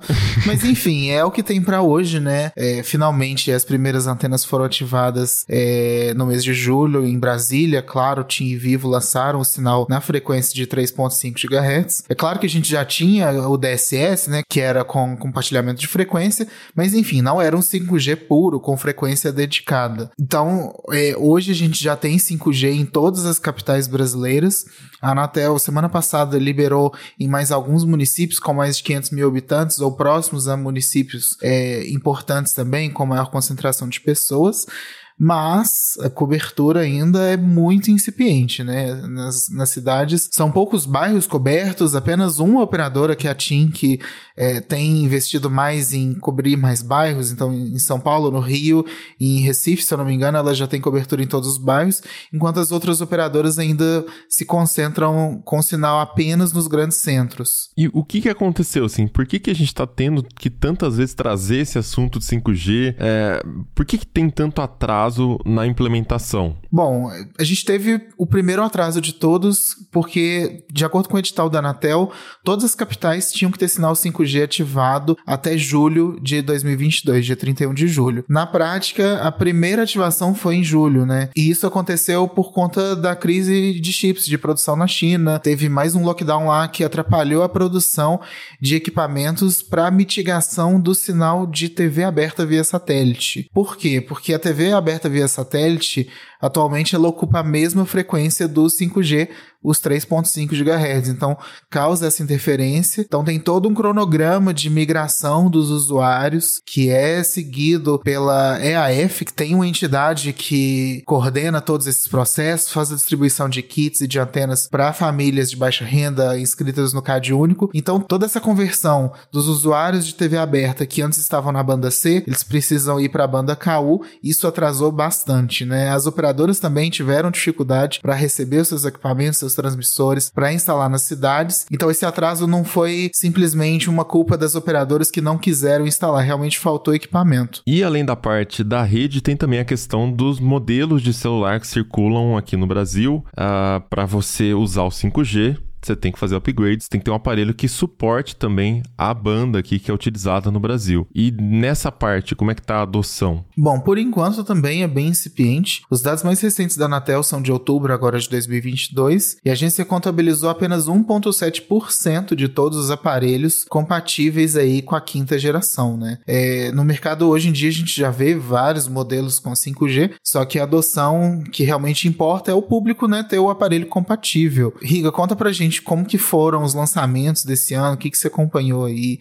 em relação a modelos com 5G, isso já é uma já é um padrão de mercado, ainda tem modelo que falta, já tem isso nos celulares de entrada? Eu senti que os lançamentos de celulares 5G estão seguindo mais ou menos o que aconteceu com 4G, né? Para quem comprava celulares topo de linha, né, uns iPhones e Galaxy S da vida, já tinha 5G, né? Desde o iPhone 12 tem 5G, Galaxy S também já era uh, normal ter 5G né? Então, uh, quem comprou celular nos últimos dois anos premium, já, né, só a operadora ativar e beleza, vai funcionar, etc. Agora, esse ano, é, a gente já viu muitos aparelhos mais básicos chegando com 5G, né? Tanto é que ano passado a gente já tinha naquela faixa lá de intermediário premium, né, de dois mil reais, mil e seiscentos reais, começando a ter uh, ah, 5G, e agora você tem, sei lá, um Galaxy A13 tem versão 5G, né? Então, imagino que em 2023 deva ser algo bem comum, né? A gente ainda tá naquela fase em que, quando a gente cita um aparelho, por exemplo, o Galaxy S20 FE, a gente cita, ah, o Galaxy S20 FE 5G, blá blá blá, né? Porque ainda existe uma versão 4G e porque existem muitos aparelhos 4G, mas 2023, uh, é, não, não acho que vai ter tanta divisão assim, vai ser meio que o padrão, né? É, eu espero que para 2023 as operadoras melhorem muito a questão de cobertura, né? Porque hoje elas estão concentradas principalmente é, nos bairros com maior concentração de pessoas ou com maior concentração de poder aquisitivo. Se você afasta ali do, das regiões centrais das cidades, é, principalmente fora aí de São Paulo e do Rio, fica difícil de achar sinal 5G, você continua utilizando o 4G. É, é, de acordo com o cronograma da Anatel, as operadoras são obrigadas a manter pelo menos uma antena para cada 100 mil habitantes nas capitais, e aí a densidade vai aumentando com o passar dos anos, mas ainda assim é muito pouco, né? Não dá para realmente ter uma experiência satisfatória no 5G se ele atinge apenas alguns locais. Agora, uma novela que teve um fim aqui em 2022 foi a questão da recuperação judicial da Oi. Né? O processo se arrastava desde 2016 e foi concluído agora nesse ano. Mas aí, qual que é a nova cara da Oi, Lucas? O, o que, que ela precisou fazer para concluir esse processo? Nossa, a recuperação judicial da Oi, assim, eu, eu, quase nem lembro quando ela já não existia, porque ela acontece já tem seis anos, né? É, ela começou com uma dívida aí de 65,9 bilhões, na época era a maior recuperação judicial do Brasil, depois ela foi ultrapassada aí pelo Odebrecht, mas Cara, nem parece também, porque aconteceu tanta coisa na Oi, eles fizeram tantas reformulações, é, começando pela venda da unidade móvel, né? Eu acho que esse é o mais importante de tudo. É, a partir do momento em que eles fatiaram para Claro, Tim Vivo, eles conseguiram ali já pagar a dívida do BNDES, dar um gás ali na companhia, é, mas principalmente porque a Oi agora ela tem um foco todo em fibra ótica. Ela também é, vendeu seus seus cabos, né, para uma empresa neutra, que é a Vital. Ela formou a Vital em conjunto com o fundo do Banco BTG Pactual. E o negócio dela agora realmente é vender internet. Ela também vendeu a base de clientes de TV por assinatura para Sky, vendeu um monte de torre de data center. Para Oi realmente, assim, foi um sucesso dessa recuperação judicial, porque ela é uma operadora tão grande, tão importante para o Brasil inteiro, mesmo se você não é cliente da Oi, que uma eventual falência poderia gerar um grande colapso no sistema de comunicações, porque invariavelmente alguma coisa que você acessa vai passar ali na rede da Oi, né? É, mesmo se você utilizar a banda larga de outra operadora, se você for cliente de outra operadora e tá numa cidade do interior, provavelmente ela usa ali é, a Oi como escoamento até chegar no data center. Ah, legal você ter falado esse negócio da Vital, né? Que ela fica com, ela ficou com uma parte da estrutura que era da antiga Oi. E a gente gravou até o Tecnocast 240 falando sobre o modelo de redes neutras que estava começando a ser implementado no Brasil, é, como isso poderia beneficiar o mercado de uma forma geral, né? Porque você teria, você poderia ter mais players sem ter a necessidade de ter é, mais players que precisam ter infra, né? São só players virtuais. Como que isso está evoluindo, né? Eu queria entender assim, dá para esperar realmente que em 2023 esse modelo deslanche? Bom, em 2022 é, ficou mais tangível para o consumidor final o que, que, são as redes neutras, né? É, ainda é muito incipiente, a gente realmente espera que em 2023 e 2024 isso avance, é, mas a gente já tem operadoras que funcionam sob redes neutras. É, no caso da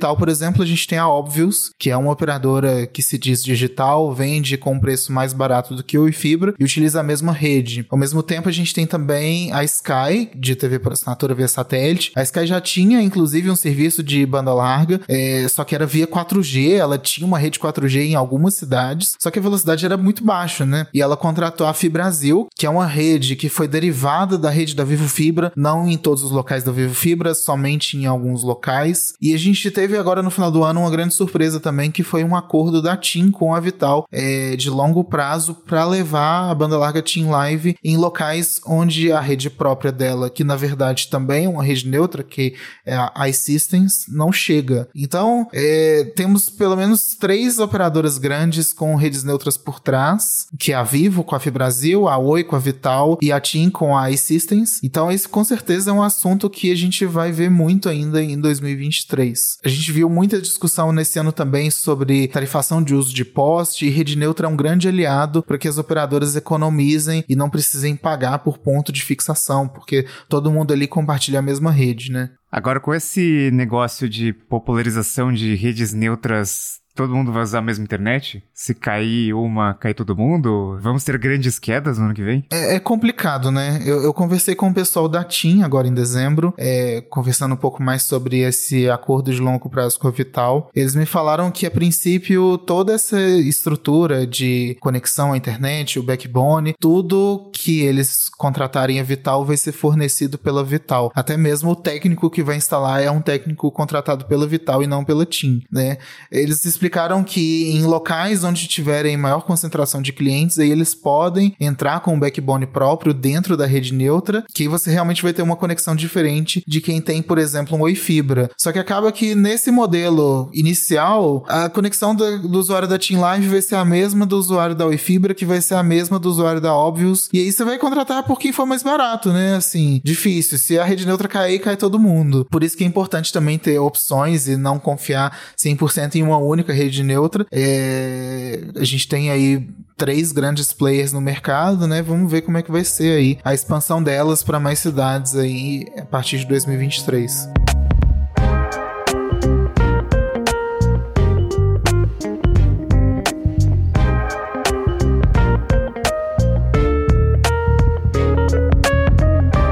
Pô, mas pra gente não ficar num clima assim tão triste de falar dos mesmos assuntos, né? Tirando aí o negócio de rede neutra, que é uma coisa realmente interessante, a Anatel, em 2022, implementou algumas medidas para tentar combater as chamadas de spam, né? Os conhecidos robocalls, onde o seu telefone fica tocando insanamente várias vezes por dia, você atende e não é nada, ninguém fala nada, mas é só uma tentativa de ver se a sua linha existe e está ativa para que depois um telemarketing te ligue para fazer alguma coisa, falar alguma coisa. Pô, mas logo agora que eu já bloqueei chamadas de desconhecidos, né? Tipo, agora Pô, tá É. meio tarde, né? Eu já desisti de ter celular já. Aqui no Brasil a gente não tem condições de usar SMS, porque é o tempo todo propaganda, sei lá de onde que tira o nosso número. E esses robocalls também, se você cai na lista, cara, é, é assim, a sua linha já era. Eu não tenho esse problema, pra ser sincero, é bem raro. Aqui agora também eu bloqueio, né, o quem não, não tá na minha lista. Mas eu não tinha esse problema. Agora, no telefone da minha mãe, é o, o dia inteiro. Eu já coloquei o número dela lá naquele site da Anatel que você coloca pra não receber telemarketing. Não adiantou nada, né, Lucas? Até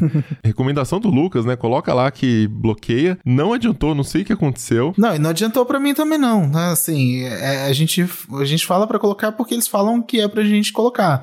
Mas é, no final do ano passado eu publiquei um, um editorial pedindo pra Oi Fibra parar de me ligar, porque era realmente algo... Pô, vou ter que publicar texto no Tecnoblog também pra Oi parar de me ligar? É Foi, isso? é, não, mas era assim, eram cinco, teve um dia que foram sete de ligações no mesmo dia. É, pararam de ligar? É, agora pararam. Agora. Demorou um pouquinho, Para então. que tá feio, né? Agora pararam. Mas pelo menos agora também, né? Nesse ano foi muito importante também que a gente viu na prática a implementação do 0303. Então, se eu vejo ali um 303 ali no identificador de chamada, eu nem atendo. Isso realmente foi uma implementação muito boa, foi muito positiva. É um prefixo, explica até um pouquinho melhor pra quem não viu ainda, né? É um prefixo que telemarketing e cobrança é obrigado a usar, né? 0303, 0304, é isso? Não, o 0304 ainda é um projeto que tá pro ano que vem. Por enquanto é só o 0303. É, a Anatel obrigou que todos os serviços de telemarketing, ou seja, ligações para oferecer novos produtos e serviços, precisam obrigatoriamente ter esse prefixo, né? Quem fizer o telemarketing devido, e aí eu posso citar um, várias empresas que continuam me ligando com números convencionais e não deveriam, elas podem sofrer multa, né? Então, o 0303 foi uma medida muito boa para usuários de telefone em 2022. Mas eu acho que o que realmente mais foi importante foram as medidas de combate para esses robocalls, essas ligações automatizadas que desligam na sua cara. E funciona, de fato? Porque como é que é? Tem uma multa pra quem excedeu o uso da rede ali, né? É,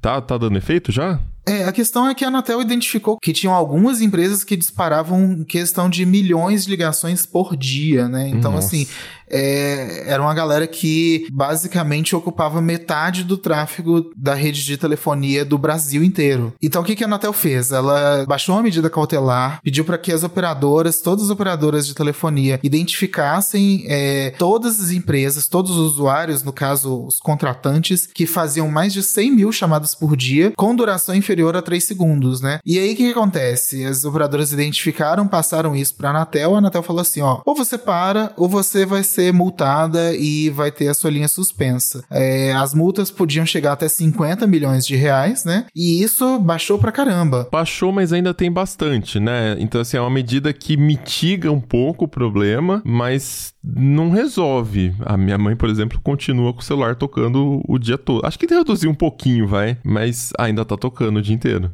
Sim. Em setembro, por exemplo, a Anatel revelou que as ligações de menos de 3 segundos caíram pela metade. E aí, o que, que aconteceu? Depois disso, ela autorizou que as operadoras cobrassem pelos três primeiros segundos de ligação, porque antes era gratuito. Você só era cobrado na chamada após o terceiro segundo. Pra Agora fin- vai, hein? Ah, aí sim, né? Para usuários finais, hoje em dia isso não faz a menor diferença, porque os, os planos são todos ilimitados, né? Mas para essas empresas, esses sistemas au- automatizados, cara, é, pronto, acabou. Se, se você fizer alguma chamada dessa em grande volume, você vai ser tarifado. Então acabou aí, dificultou todo esse processo. Ainda existe muito spam telefônico e eu continuo recebendo vários. É, eu chamei a atenção aqui da Oi Fibra, mas agora eu tenho que chamar a atenção da Sky, que não para de me ligar todos os dias. Eu já nem atendo mais o telefone quando eu vejo que é do, do DDD 61, mas é, eu vejo que foi um ponto muito positivo para as telecomunicações de 2022. Eu fico pensando se tem alguma saída, né? Porque spam é um problema que a gente vê na internet desde o início e nunca teve uma solução é, definitiva. O próprio Gmail mudou completamente a cena aí pros e-mails, mas ainda vira e mexe, passa algum e-mail ali, vai pra caixa de entrada também. Enfim, tem aqueles e-mails que estão na área cinza, né? Não é necessariamente um spam, mas é spam, né? É propaganda, coisa assim que acaba chegando também. Eu marco tudo como spam. Mas eu já comecei a ver também bastante coisa no WhatsApp e já comecei até a me perguntar se é inevitável que o WhatsApp se transforme no que é o SMS no Brasil em alguns anos. O que vocês acham disso, assim? Ah, pra mim já, já tá horrível já. Tá insuportável. E, e, e o pior é quando, às vezes, tem um número desconhecido que liga via WhatsApp. Porque daí não dá nem pra. Não dá pra silenciar ligações desconhecidas do WhatsApp, né? Ainda. Então, você tem pouquíssimo controle ali. É o mesmo problema do e-mail, né? O custo para você mandar um spam ou uh, fazer uma ligação ali é muito baixo, né? É quase zero. Então, facilita muito para fazer spam. Então talvez a gente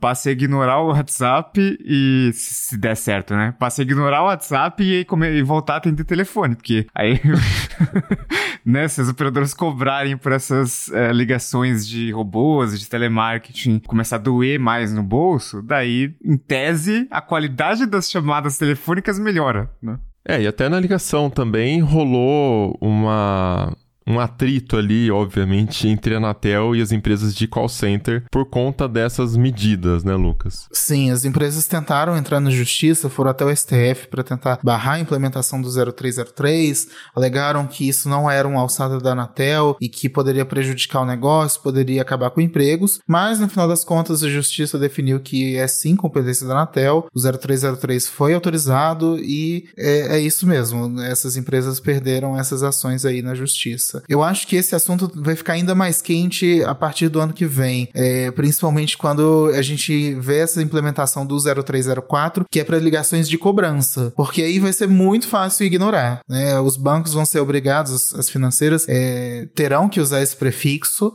para poder fazer ligação. E, cara, se você já sabe que é uma ligação de cobrança, você não vai nem querer atender. Então isso deve dificultar. Aí pode gerar prejuízo de fato, é, né? Isso deve dificultar o serviço realmente de cobrança. Enfim, tem outras maneiras de fazer cobrança. Provavelmente vai encaminhar aí pro WhatsApp, igual o Mobilon tava falando, que hoje já tá insuportável, vai ficar ainda mais. Mas é, é eu já não sei se eu concordo, né? Porque uma coisa é você me ligar para tentar me vender uma coisa. Outra coisa é você me ligar para tentar reaver o que é seu. Então aí quem tá errado sou eu, não é a empresa que tá me cobrando. A não ser que seja uma ligação do tipo para oferecer crédito, mas também entra do lado de venda. É financeiro, mas é venda. Mas aí sim. Você nunca recebeu uma ligação de cobrança procurando uma pessoa que não é você? Porque eu todos os dias me ligam procurando Salete, entendeu? E eu não, não adianta eu falar que eu não sou Salete Gomes. Porque, cara. Durante o dia, de noite não sei.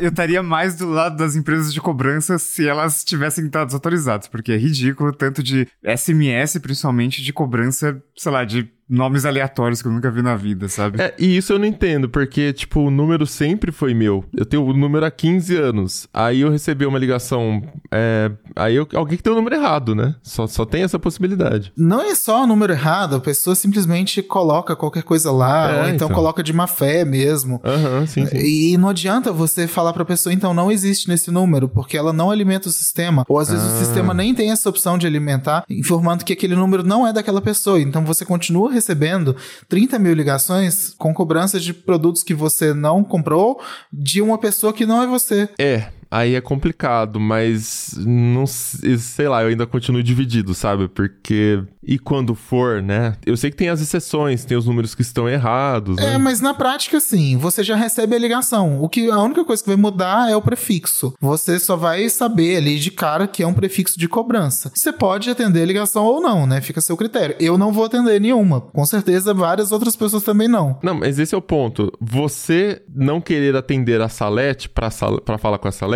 beleza, tá certo. Mas eu imagino que a maioria das ligações estejam corretas, não é possível, né? Que senão o sistema tava falido, né? Uma grana gasta ali com, com telemarketing, cara, tá jogando no lixo, então tá funcionando. Se tá funcionando, os números estão em sua maioria corretos. E aí as pessoas simplesmente param de atender e, e tipo, já tá devendo, para de atender, some do mapa. É, bom, sei lá, isso aí pode gerar um efeito bola de neve, de aumento de custo das coisas também, né? Porque fica mais difícil você reaver um dinheiro dinheiro que é seu, né? Tipo, uma empresa é, vendeu um serviço, um produto, alguma coisa, a pessoa não paga da calote, o custo dos produtos todos aumentam para todo mundo, né? Sei lá, esse aí eu já não, não sei se é o melhor caminho, sabe? Me parece uma medida extrema que gera efeitos indesejados. Mas é isso, esse é um assunto que com certeza vai ter muitas discussões calorosas em 2023, né? É, com certeza o setor vai ser um pouco mais incisivo do que com 0303. Vamos acompanhar todas essas repercussões aí ao longo do ano.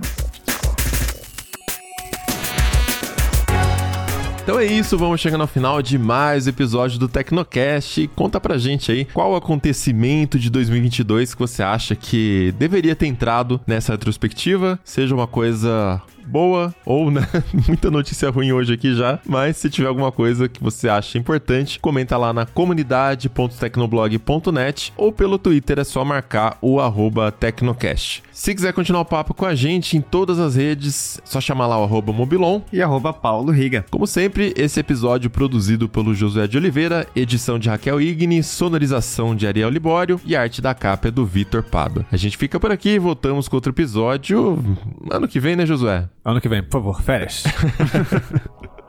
Até lá. Tchau. Tchau, gente. Tchau.